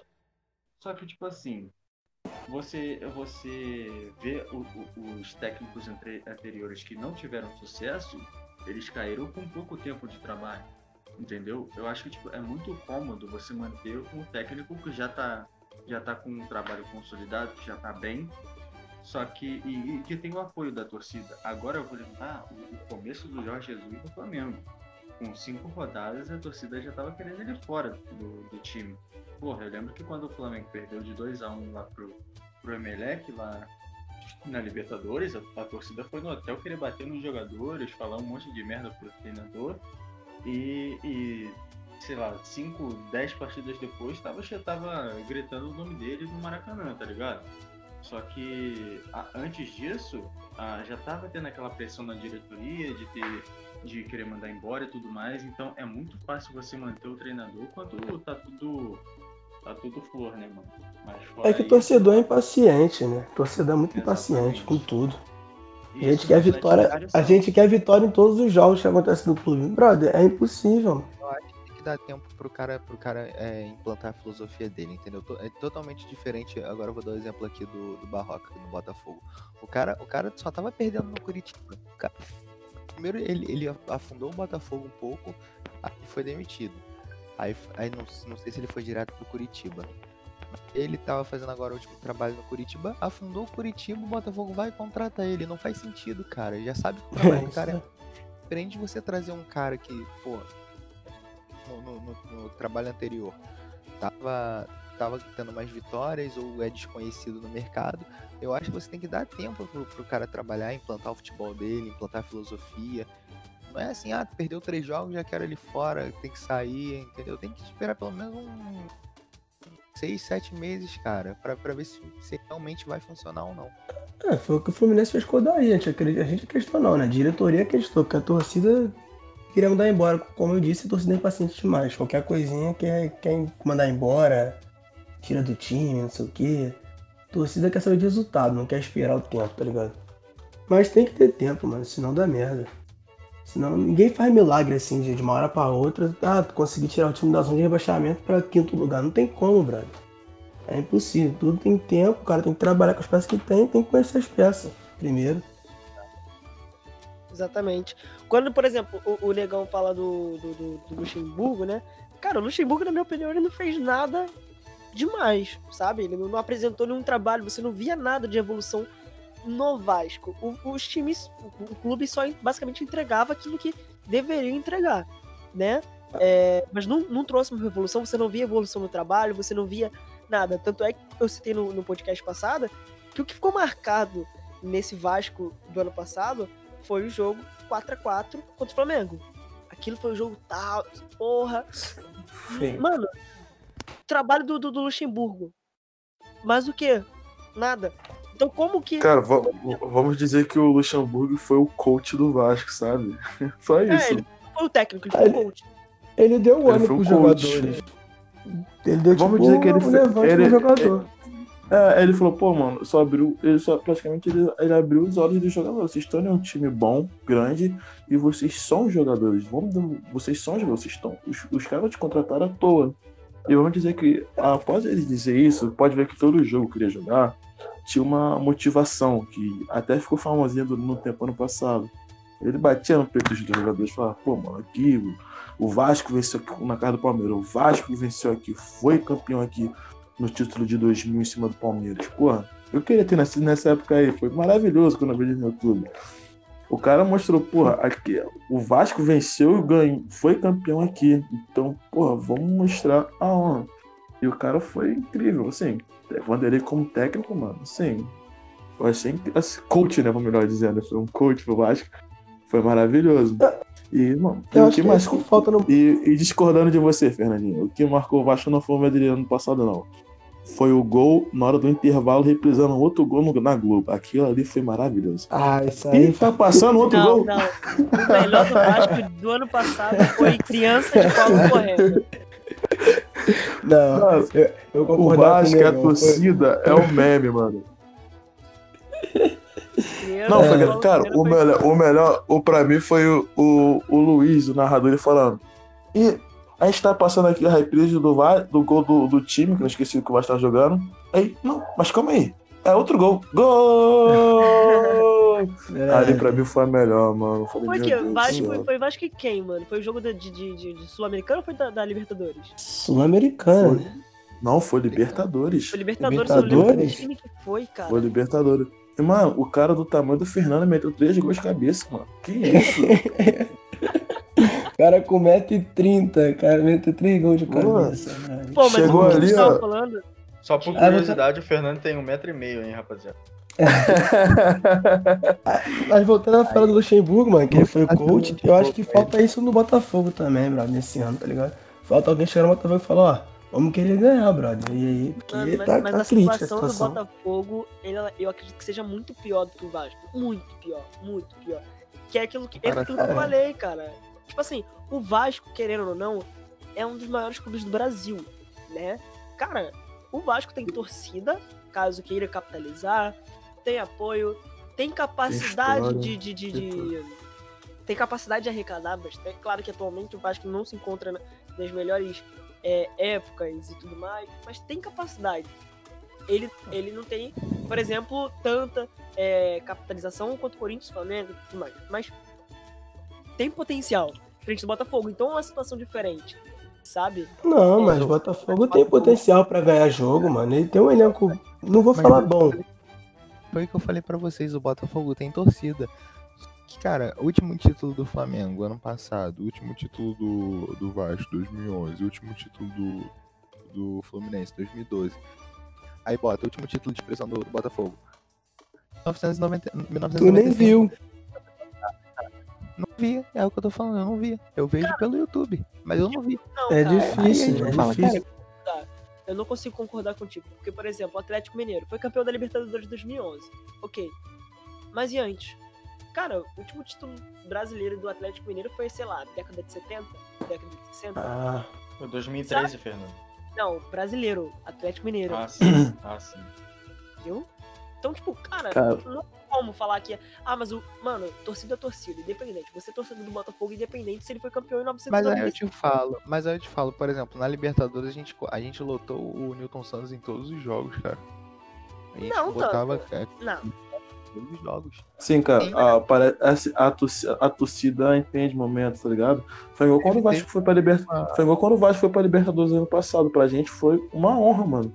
Lotamos o estádio. Mesmo sabendo que a gente ia desclassificar, a gente nem, a gente nem, a gente nem pensava que ia chegar nas oitavas. Não chegamos, lógico.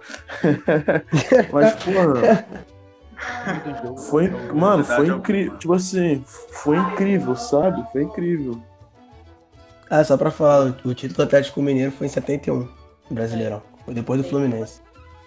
O jogo do Botafogo contra o Barcelona de Guayaquil na, na Libertadores, cara, teve que tirar os torcedores da de Barcelona, né, que, que é de Equador, que vieram do Equador, jogaram eles pro camarote pra abrir mais lugar, abrir um setor porque a torcida, tipo, tinha lotado todos os setores e queria entrar mais gente. gente.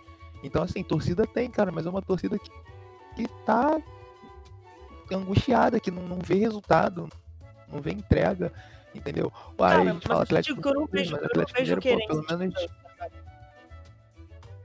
Pode pelo falar, menos o Atlético, pelo menos o Atlético Mineiro, é, assim, era um meio de, de tabela pra cima.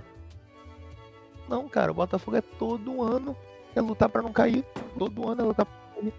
Aí fala assim, ah, a média de público é 6 mil, 7 mil. Pô, cara, quem é que vai querer ir pra jogo pra ver perder? A gente pega, Sim, a gente cara, eu pega acho que uma, pro- um América, a gente pega um América da vida, a gente toma pau do América. A gente tem medo de pegar. Cara, o, o- qual foi aquele time que o Botafogo foi eliminado na, Cuiabá? na, na Copa do Brasil na primeira fase? Pô, acho que o, o cara era pedreiro, o cara não era nem profissional. Agora, Não agora não, não, vocês foram era muito gastados, lembro. Res- Nossa, foi incrível. Respeita Foi incrível. os ajudantes de perder. Não foi, não foi o do ano passado, não. O técnico era um tal de Tigrão, Felipe Tigrão. O time não era profissional, era de bairro, cara. O, o o atacante era pedreiro.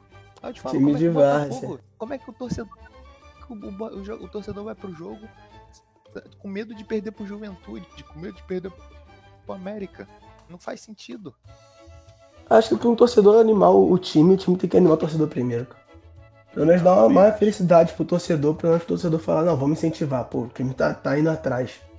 Porque tu Cara, vê um assim, time, com, um time que tá bruxando em Mas é campo, velho. Tu, tu não vai, tu não vai querer, pô, botar tua cara tá pra um time que tá em campo ali todo molenga. Tipo, ah, hoje se a gente perder, Assim- tanto faz. Tu não vai lá Assim- querer, ah, vamos, vamos ganhar, vamos ganhar, os caras de cara murcha. Assim, fazendo uma pergunta agora, eu posso aqui.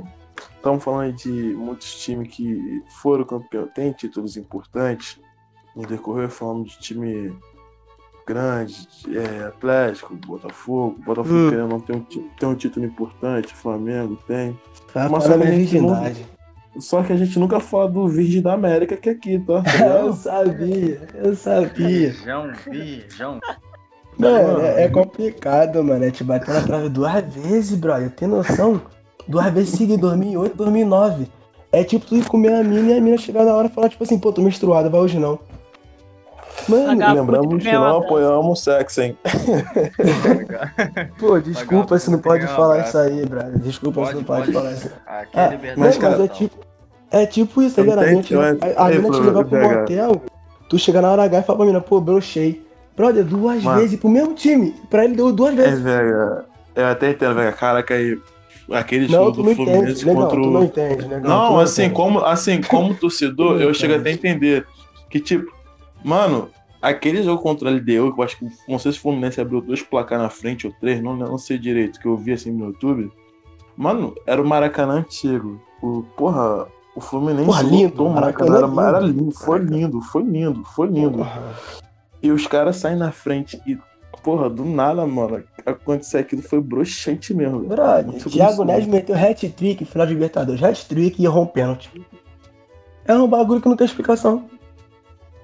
Tá ligado, brother? É, é a virgindade que parece que Deus fala, não, tu não vai perder não, amigo. Foi mal, mas... Mas não. Infelizmente. Eu acho que eu acostumei Pô, Fluminense ser virgem. Acho que é uma coisa que eu acostumei mesmo. Depois de 2008, Não, não, 2009... É uma coisa Gente, que, duas tipo, coisas que eu quero, que quando que você eu tá há muito tempo virgem, assim, acho Aqui, que você a é coisa primeira que, é tipo, o- Você se gaba, né, mano? O- Sim, mano, é tipo, é, é tipo isso, tá ligado? É tipo eu com meu tamanho, me acostumei a ser baixo, tu vocês vão me zoar pelo resto da vida e eu não vou nem ligar. Deixa o Tá Matheus ligado? falar, gente. Tadinho. Ele é botafoguense. É, tem duas que falar. É, Desculpa, é prioridade, Aqui, aqui tem prioridade, que ter cota, prioridade. cota pra botafoguense.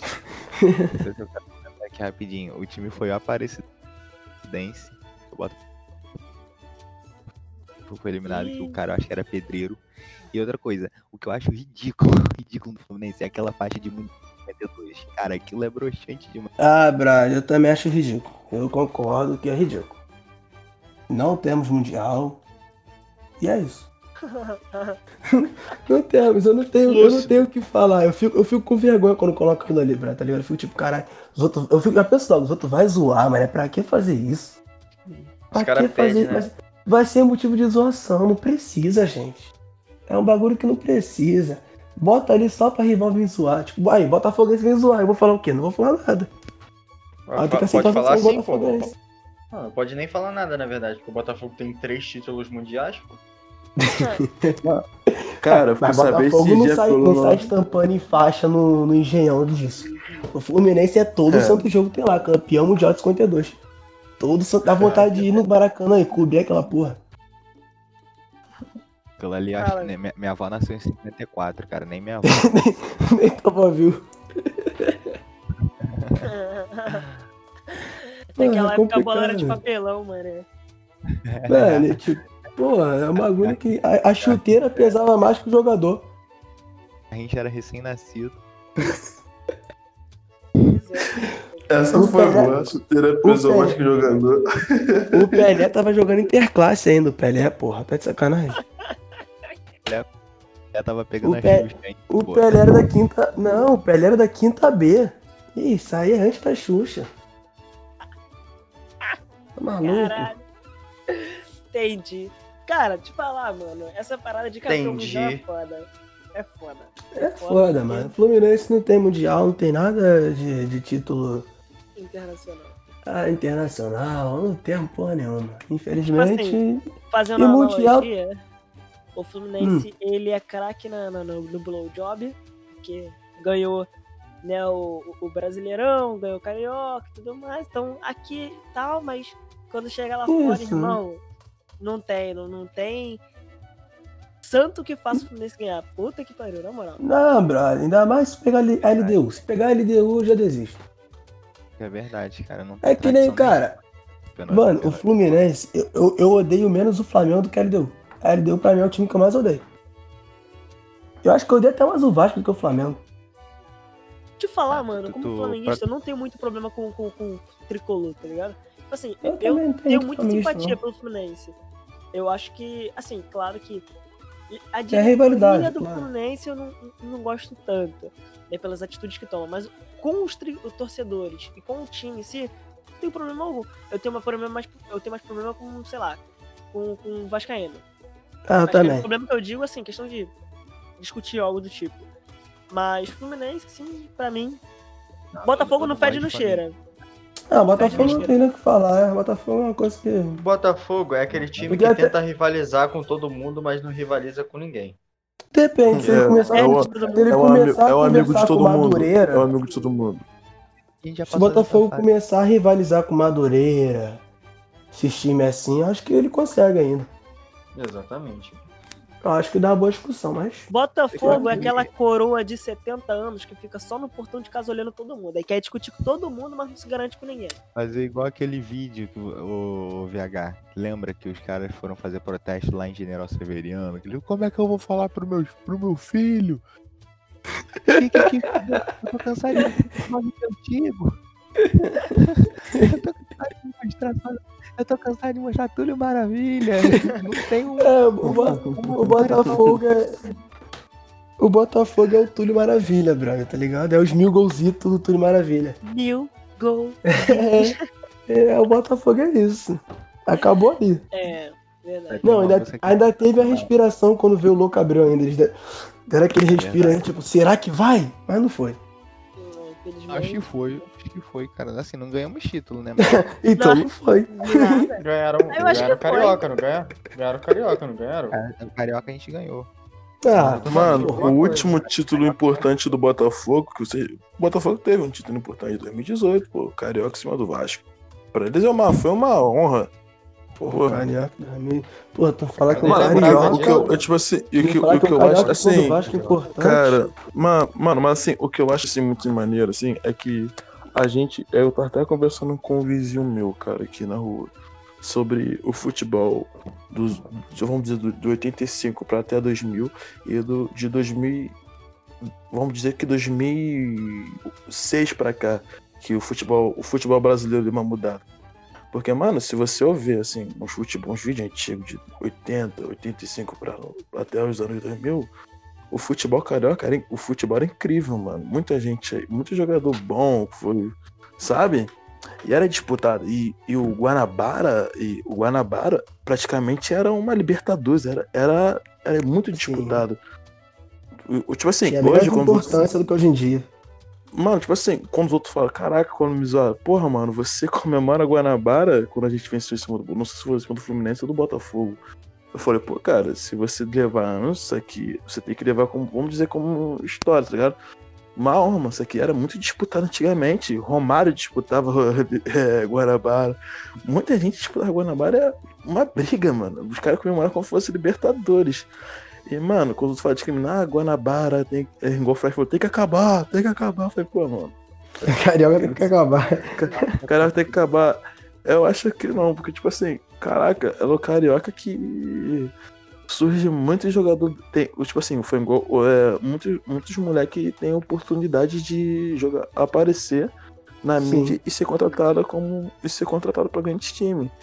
Eu, eu vejo o Carioca como isso por revelação. Foi igual ano passado. É uma ano vitrine, passado, o Flamengo praticamente. É, eu ano passado o Flamengo tava com um timaço, mano. O, o Flamengo tava com um timaço no ano passado. O que, que ele fez? Ele fez a base jogar, tá ligado?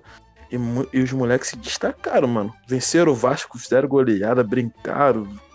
Brincaram com o Botafogo, Fluminense. E, porra, mano.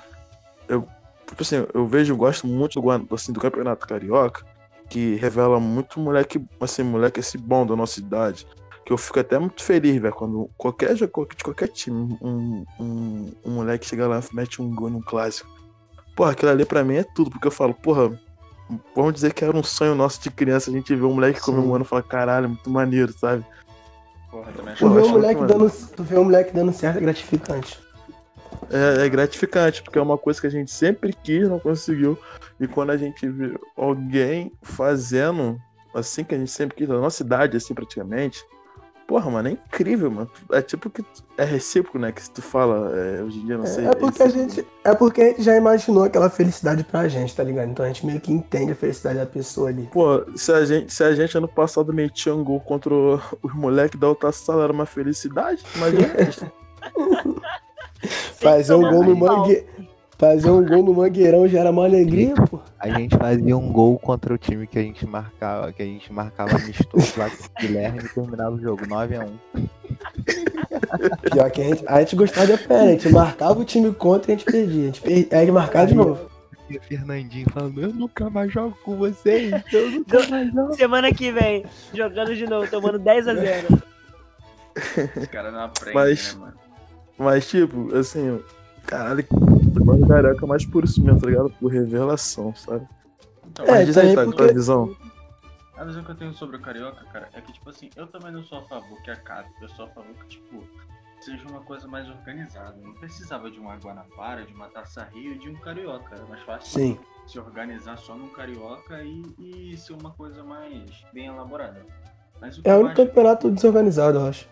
Demais é um, é um, um campeonato que, tipo, é feito pra manter a, a, a rivalidade no Rio, cara. Porque se não fosse o Carioca, dificilmente. E, e- e nem, nem só o Carioca, acho que todos os, os estaduais do Brasil. Se não fosse os estaduais, dificilmente ia ter. ia, ia continuar a rivalidade do, do regional, tá ligado? Então eu acho Uhum. que é, é, é interessante. Então, porra, eu lembro que, tipo, sei lá, 2017, 2018 que, que o 2016, 2017 que o Flamengo fez duas finais seguidas contra o Vasco ali, a, a rivalidade tava acirrada demais, mano. Tipo, eu queria ver o jogo do Vasco, eu queria que o Flamengo goleasse, tipo, o torcedor vascaíno queria, porra, é, ganhar no Vasco, queria bater. É, é aquele, aquele sentimento de torcedor, tá ligado? É uma coisa que tava, tava acirrada no momento, tá ligado? Hoje em dia não- Uhum. não tanto porque é uma Dois pontos. do Flamengo, tá ligado? Mas é- eu acho que o, o Carioca é pra manter rivalidade. Dois pontos que eu queria destacar sobre o que tu falou. Cara, isso vai ser uma opinião minha, de quem estuda a questão da comunicação. O Campeonato Carioca atualmente ele se encontra desse jeito, as críticas e tudo mais, devido à evolução da comunicação. O Campeonato Carioca basicamente ele sempre foi do mesmo jeito. É claro que muda a regra ali, muda a regra aqui, mas sempre foi assim, basicamente, sabe? Mas conforme a comunicação vai aumentando e mais pessoas têm poder de entender e conhecer e ficar mais escancarado de como é desorganizado o Campeonato Carioca, surgem as críticas, entendeu? Porque, por exemplo, você que era um torcedor que só assistia por assistir, ligava ali na Globo, ligava ali em Premiere e assistia o futebol e, e não entendia o que, que passava por trás, só assistia porque era ali o Flamengo e Vasco, pra você, putz, maneiro, Campeonato Carioca, pá, não sei o que, jogo tal. Porra, eu lembro muito quando assistia Carioca lá pra 2012, aquele golaço do Botinelli no, no, no Fluminense de falta. Porra, mano. Mas eu não entendia o que era o Campeonato Carioca, porque eu não tinha acesso àquela comunicação. E quando hoje você tem acesso, todo mundo ficou mais democratizada a questão da comunicação no Brasil e também no futebol, né? Você consegue criticar e consegue ver os erros. Se você acompanhar todos os campeonatos estaduais, os únicos que não são tão criticados assim é o de São Paulo, talvez o Mineiro também, entendeu? Que seria um campeonato mais organizado, onde a federação do estado, né, divide melhor a questão dos valores, né? Às vezes um time tem um campo com uma grama boa, é um critério, né? Você vai lá para o interior para enfrentar o 15 de Piracicaba. O campo você vai conseguir jogar, diferentemente que você vai enfrentar o Madureira, vai enfrentar o Bangu no Moça Bonita com calor de 80 graus, o gramado parecendo um pasto, parece que a gente tá jogando aqui no Milionário, sabe? Oh. Então, tem essa diferença.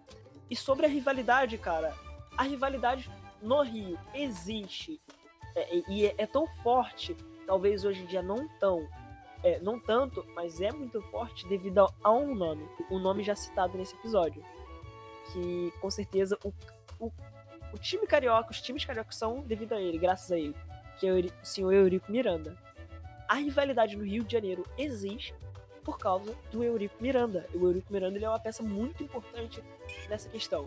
Tanto é que nos anos de 2014, 2015, 2016, 2017, a rivalidade entre Flamengo, e Vasco era por causa do Eurico Miranda, que dava declarações que se é, é, que o respeito voltou e, e, e, e, inflacionava e esquentava o clima antes dos clássicos, né?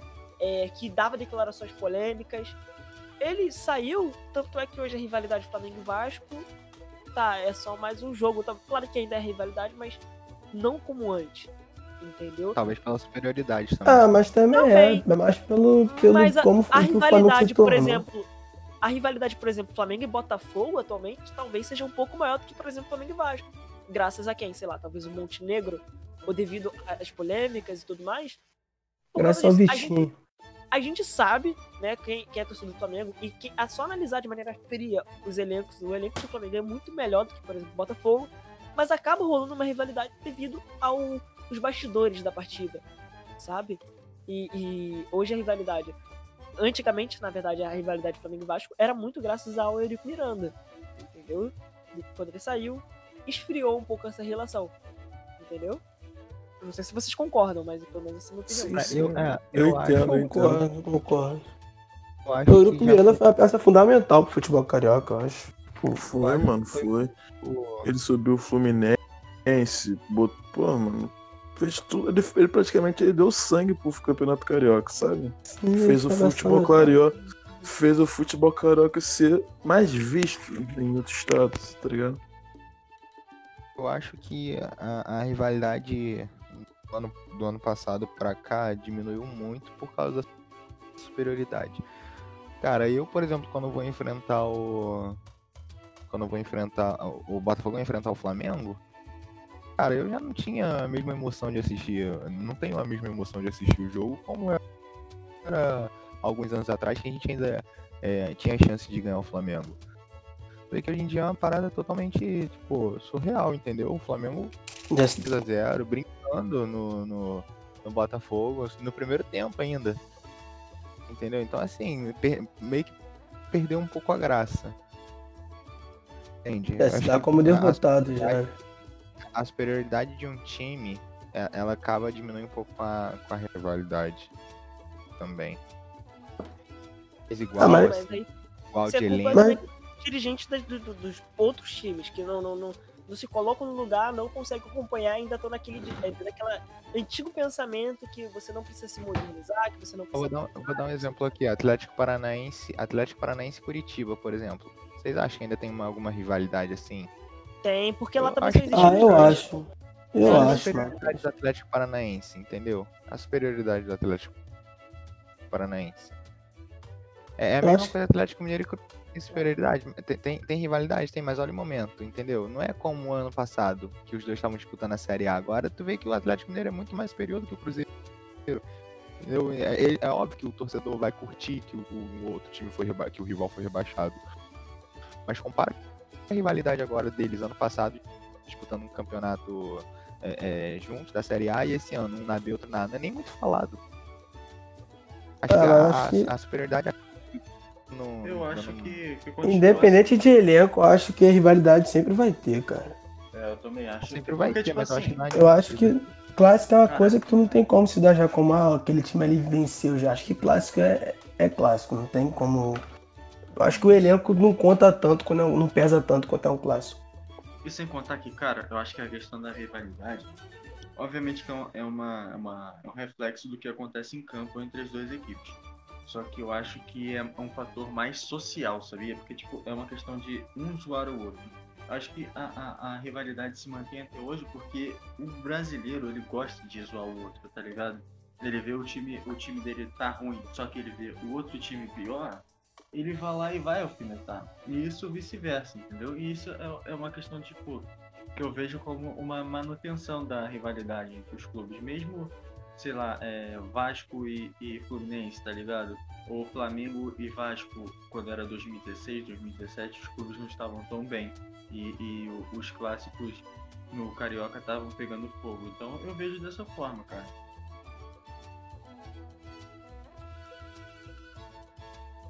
Entendi.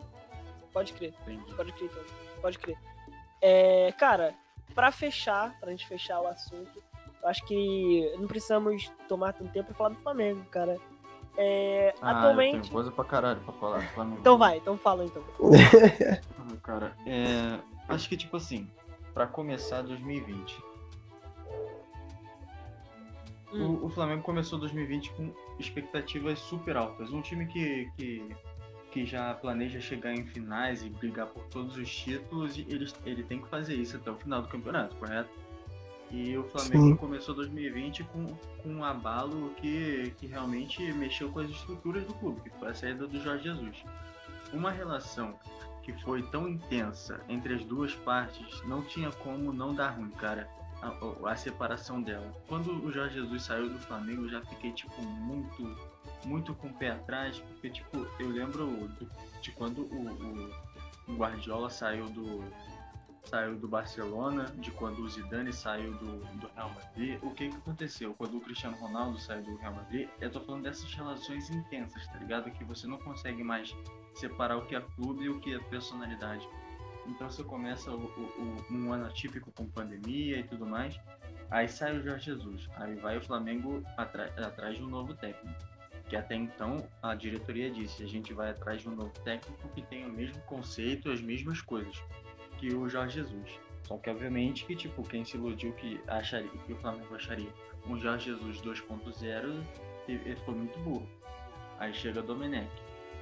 Porra, faz uma campanha que, tipo, nem era tão ruim. Mas eu acho que, tipo, o que derrubou ele mesmo foi a goleada e, e, e é a mentalidade do brasileiro de que time grande não pode levar goleada. Eu, eu entendo, tá ligado? Só que realmente eu, eu acho que foi um erro da diretoria. Foi um erro da diretoria e uma questão muito sensível dos jogadores com a saída do Jorge Jesus.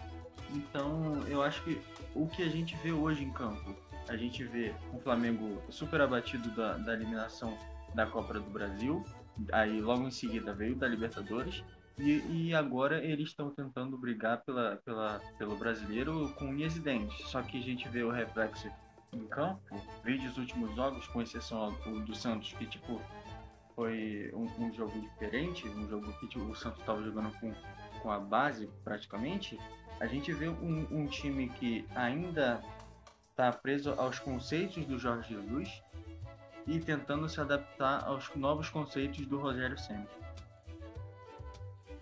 Cara, não consigo concordar contigo. Não consigo concordar nessa questão.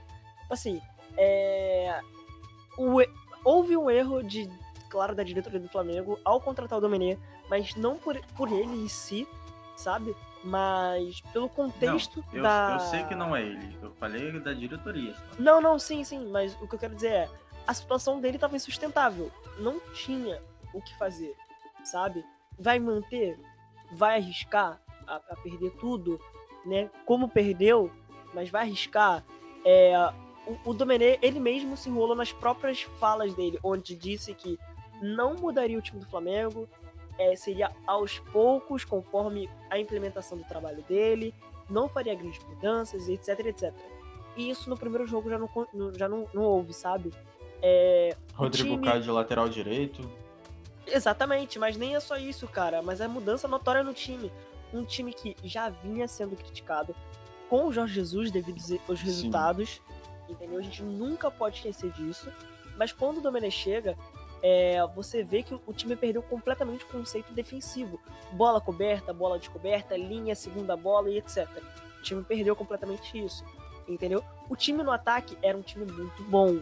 Né? Inclusive, houve mudanças da maneira dele jogar, mas você via que era um time bom, onde a Rascaeta conseguiu jogar, Pedro conseguiu jogar muito bem e tudo mais. Mas defensivamente o time não conseguia se empenhar. Insistência com o Léo Pereira, né? A única coisa boa que acredito que, que o Domenech fez foi a questão da revelação dos meninos. A gente já conhecia o Ramon, o Ramon era um moleque muito bom na base, mas não tinha, nunca teve a oportunidade. Ninguém conhecia o Natan. Hugo, a gente sabia que era um cara talentoso na base, mas também não ia ter oportunidade. O próprio Guilherme Bala, que se lesionou, entendeu? O Otávio, zagueiro da base também, entendeu? O Richard Rios, que é o colombiano também. Assim, jogadores muito o bons. Noga. O Noga. Noga exatamente. Então, tipo assim, jogadores muito bons. É...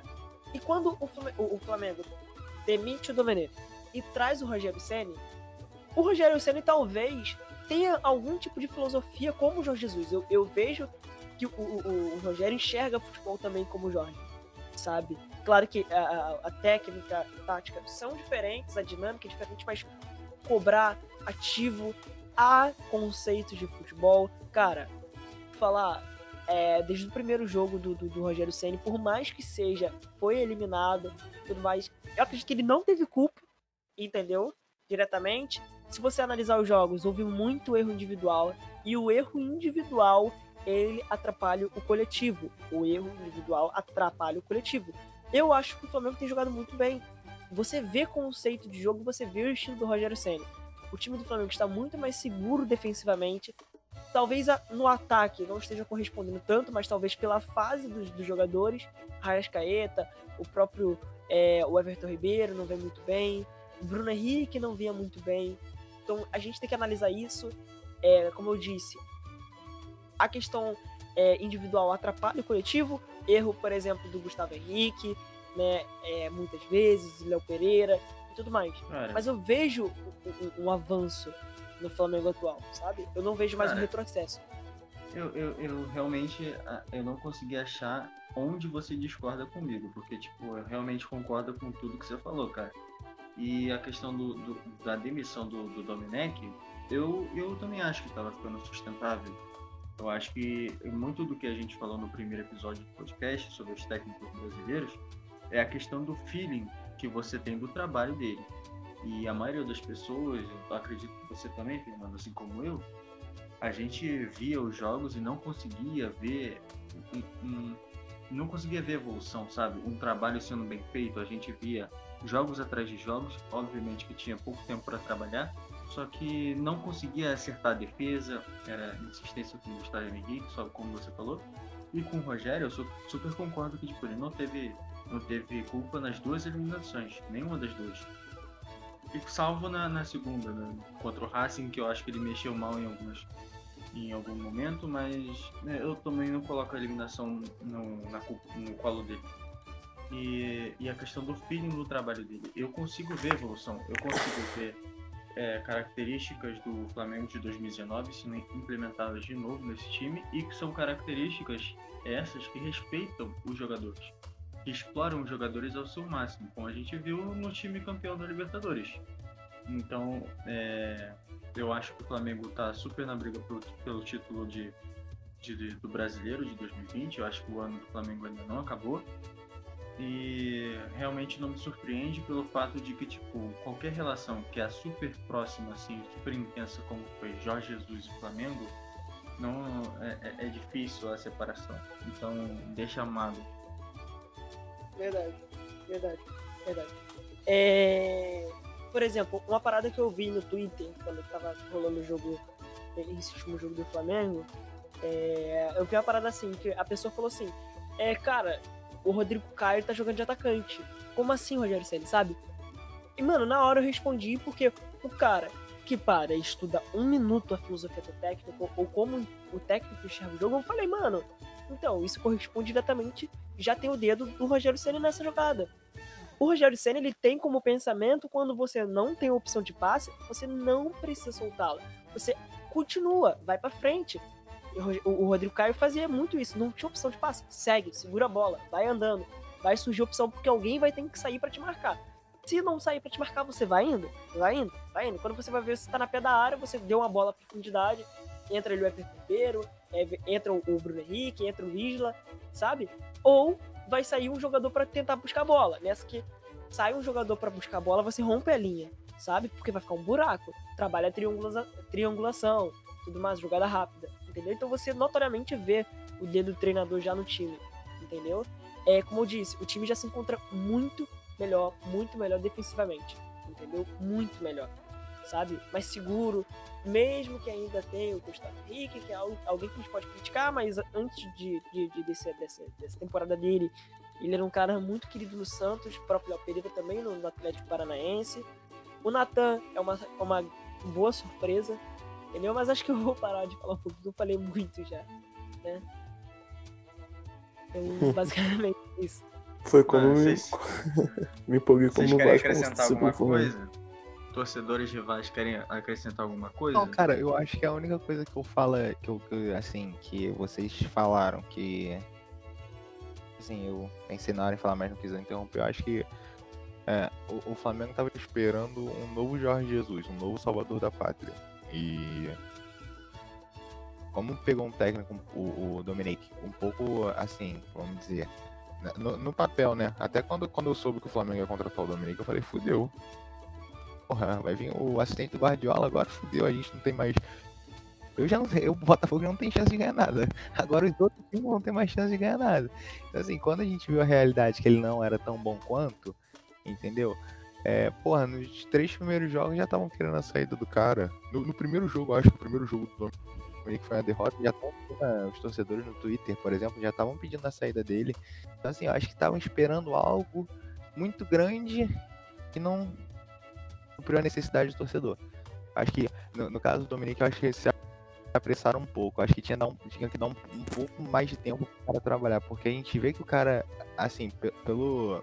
Pra você ser um assistente de um técnico tão grande quanto o Guardiola, cara, você tem que pegar coisas boas, porque o cara é muito bom. Então, acho que tinha que ter dado um pouco mais de tempo pra ele trabalhar, só isso. Eu queria que ele continuasse. Tava fazendo um bom trabalho, tava gostando do trabalho dele. É, mano. Também tava. É. Eu tava feliz com isso, mas. Vocês não estavam, né? Fazer o quê? O futebol brasileiro demite muito rápido, cara, técnico. Tava, tava é... tão bom ver os flamenguistas irritados todo jogo. Tava é, bom ver, tipo, a gente quase no mesmo patamar, tava legal. Não tava uhum. dando pra manter aquele cara, não, velho. Tipo, é, é, um cara que, tipo assim, ele não tinha. Além de, de não corresponder ao que, ao que era esperado, ele não tinha conexão alguma com a torcida ou com os jogadores. E com o clube, então, sim. Dava pra ver isso. Dava pra ver, entendeu? Então, é, é Mas, chega um momento que fica insustentável a permanência. A gente tem que dar um tempo pro cara se adaptar também, né, o, o Tago? É, não é assim, no primeiro mês não, o cara já vai. É, é, é, o que eu falo, cara. O Jorge Jesus, ele chegou e já, vocês já se identificaram com o Jorge Jesus. O Jorge Jesus foi um cara que abraçou o, o time e a torcida. Entendeu? Foi um, um cara que, tipo, nossa, o salvador da pátria. Quando ele saiu, e vocês estavam esperando um novo Salvador da Pátria. Vocês estavam querendo, foi o que você falou, esperando um Jorge Jesus 2.0. E não foi, não existe esse Jorge Jesus 2.0. Entendeu? Vocês voltaram para a realidade do que era o Flamengo antes do Jorge Jesus. Só que aí, como vocês já, já estavam acostumados, ganharam todos os títulos que disputaram. É...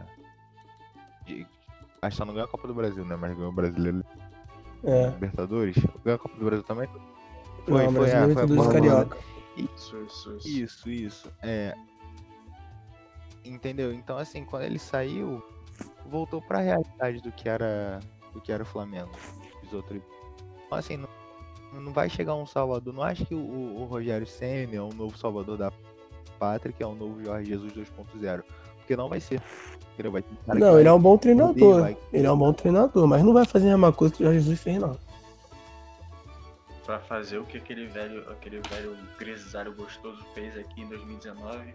Cara, foi coisa, de, foi coisa de louco. Eu acho que nem se ele voltar pro Flamengo ele faz isso de novo. Eu também acho que não. É um bagulho que, brother, acontece muito raramente, muito raramente.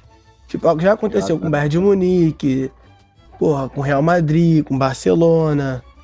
Acho que no Brasil foi a primeira vez que aconteceu, não sei, é, tá ligado? Eu narrava, eu narrava em ver o time, o Flamengo ganhando de 3x0, errando um passe de, de um metro e ele. E ele querendo matar um cara. Porra, mano. Tipo, aos 90, aos, aos 90 minutos de jogo, porra, o Irarão errava um passe no ataque, o jogo 4x0 Flamengo. O cara quase tacando um, um copo de água no Irarão. Caralho, já acabou o jogo.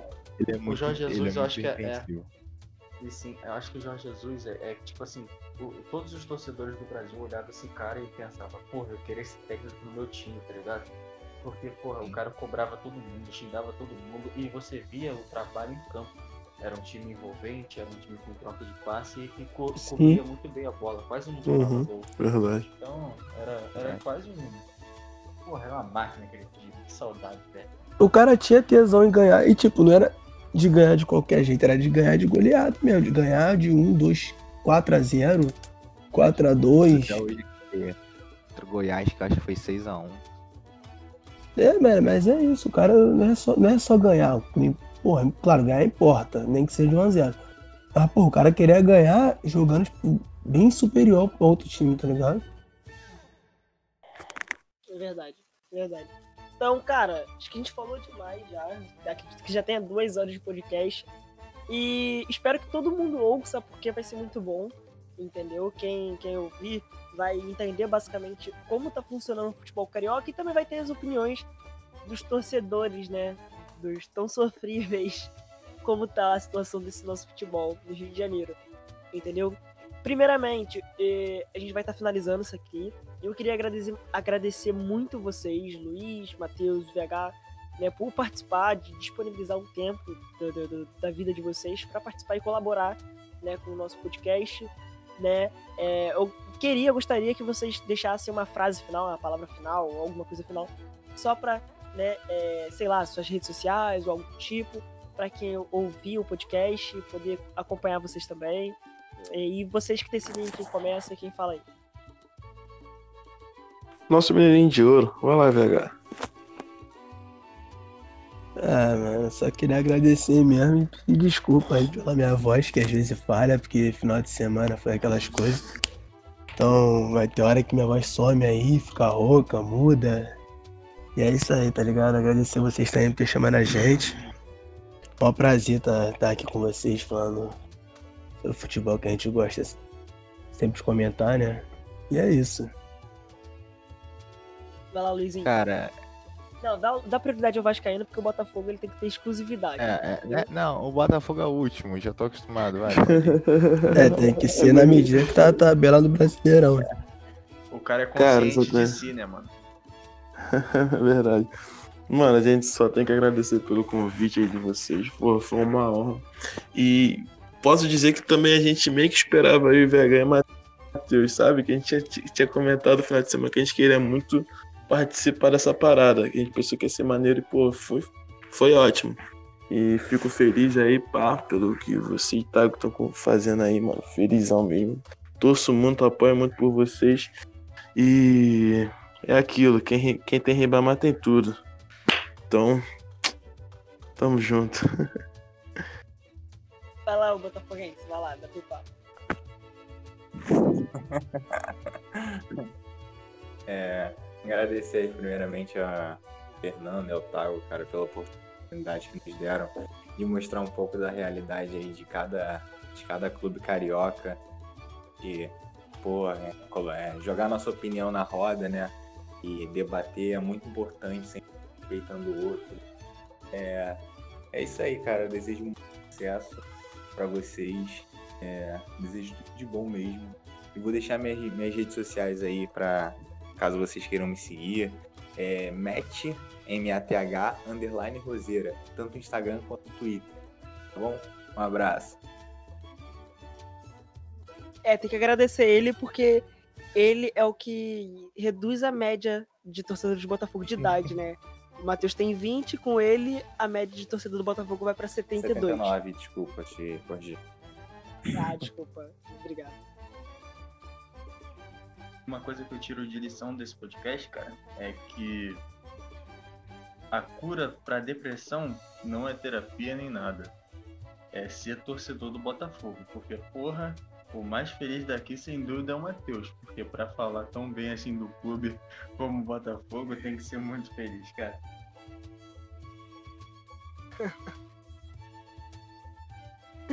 Concordo. E só pra finalizar, é, rapaziada, o que acontece?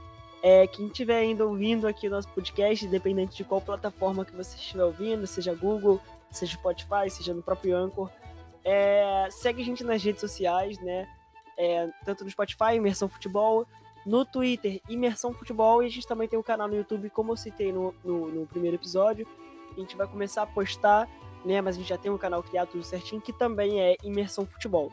Então segue lá, dá esse apoio pra gente, tá? Aqueles que estiverem ouvindo e quiserem dar um feedback ou até mesmo propor um tema pra gente conversar, quem sabe também trazer depois o Matheus, o Luiz, o VH novamente para conversar com a gente, porque acredito que tenha muito papo para fluir ainda. Né? A gente só tá terminando devido ao tempo mesmo. Agora são duas horas da manhã, basicamente. Né? E esse podcast tem quase duas horas já. Então foi muito bacana. Eu queria agradecer também novamente por vocês é, disponibilizarem um pouco do tempo de vocês para conversar com a gente, tá? Eu agradeço muito. E como o Tago começou, eu quero que o Tago termine novamente esse podcast. Vai lá, Tago, finaliza aí, por favor. Cara, esse, a gente, a gente, esse podcast já é uma coisa rara que a gente conseguiu encontrar um torcedor do Botafogo com, com menos de 50 anos, cara. Então, porra. É, mas, rapaziada, fora isso, eu queria agradecer muito a vocês, cara. Tipo, Luiz, Matheus, VH. Cara, o, o papo fluiu muito, tá ligado? O bom é que vocês entenderam qual, qual é o conceito do nosso podcast, tá ligado? é uma coisa fluida, uma conversa entre amigos, uma coisa de bar. E eu só tenho a agradecer e eu gostei muito da conversa, acho que deu para expor o lado do torcedor de cada clube do Rio. E foi uma conversa divertida, fluida e representou bastante o que a gente quer como vibe e, e tema aqui para o nosso podcast. E abraço. Tchau, tchau, gente. Fique com Deus.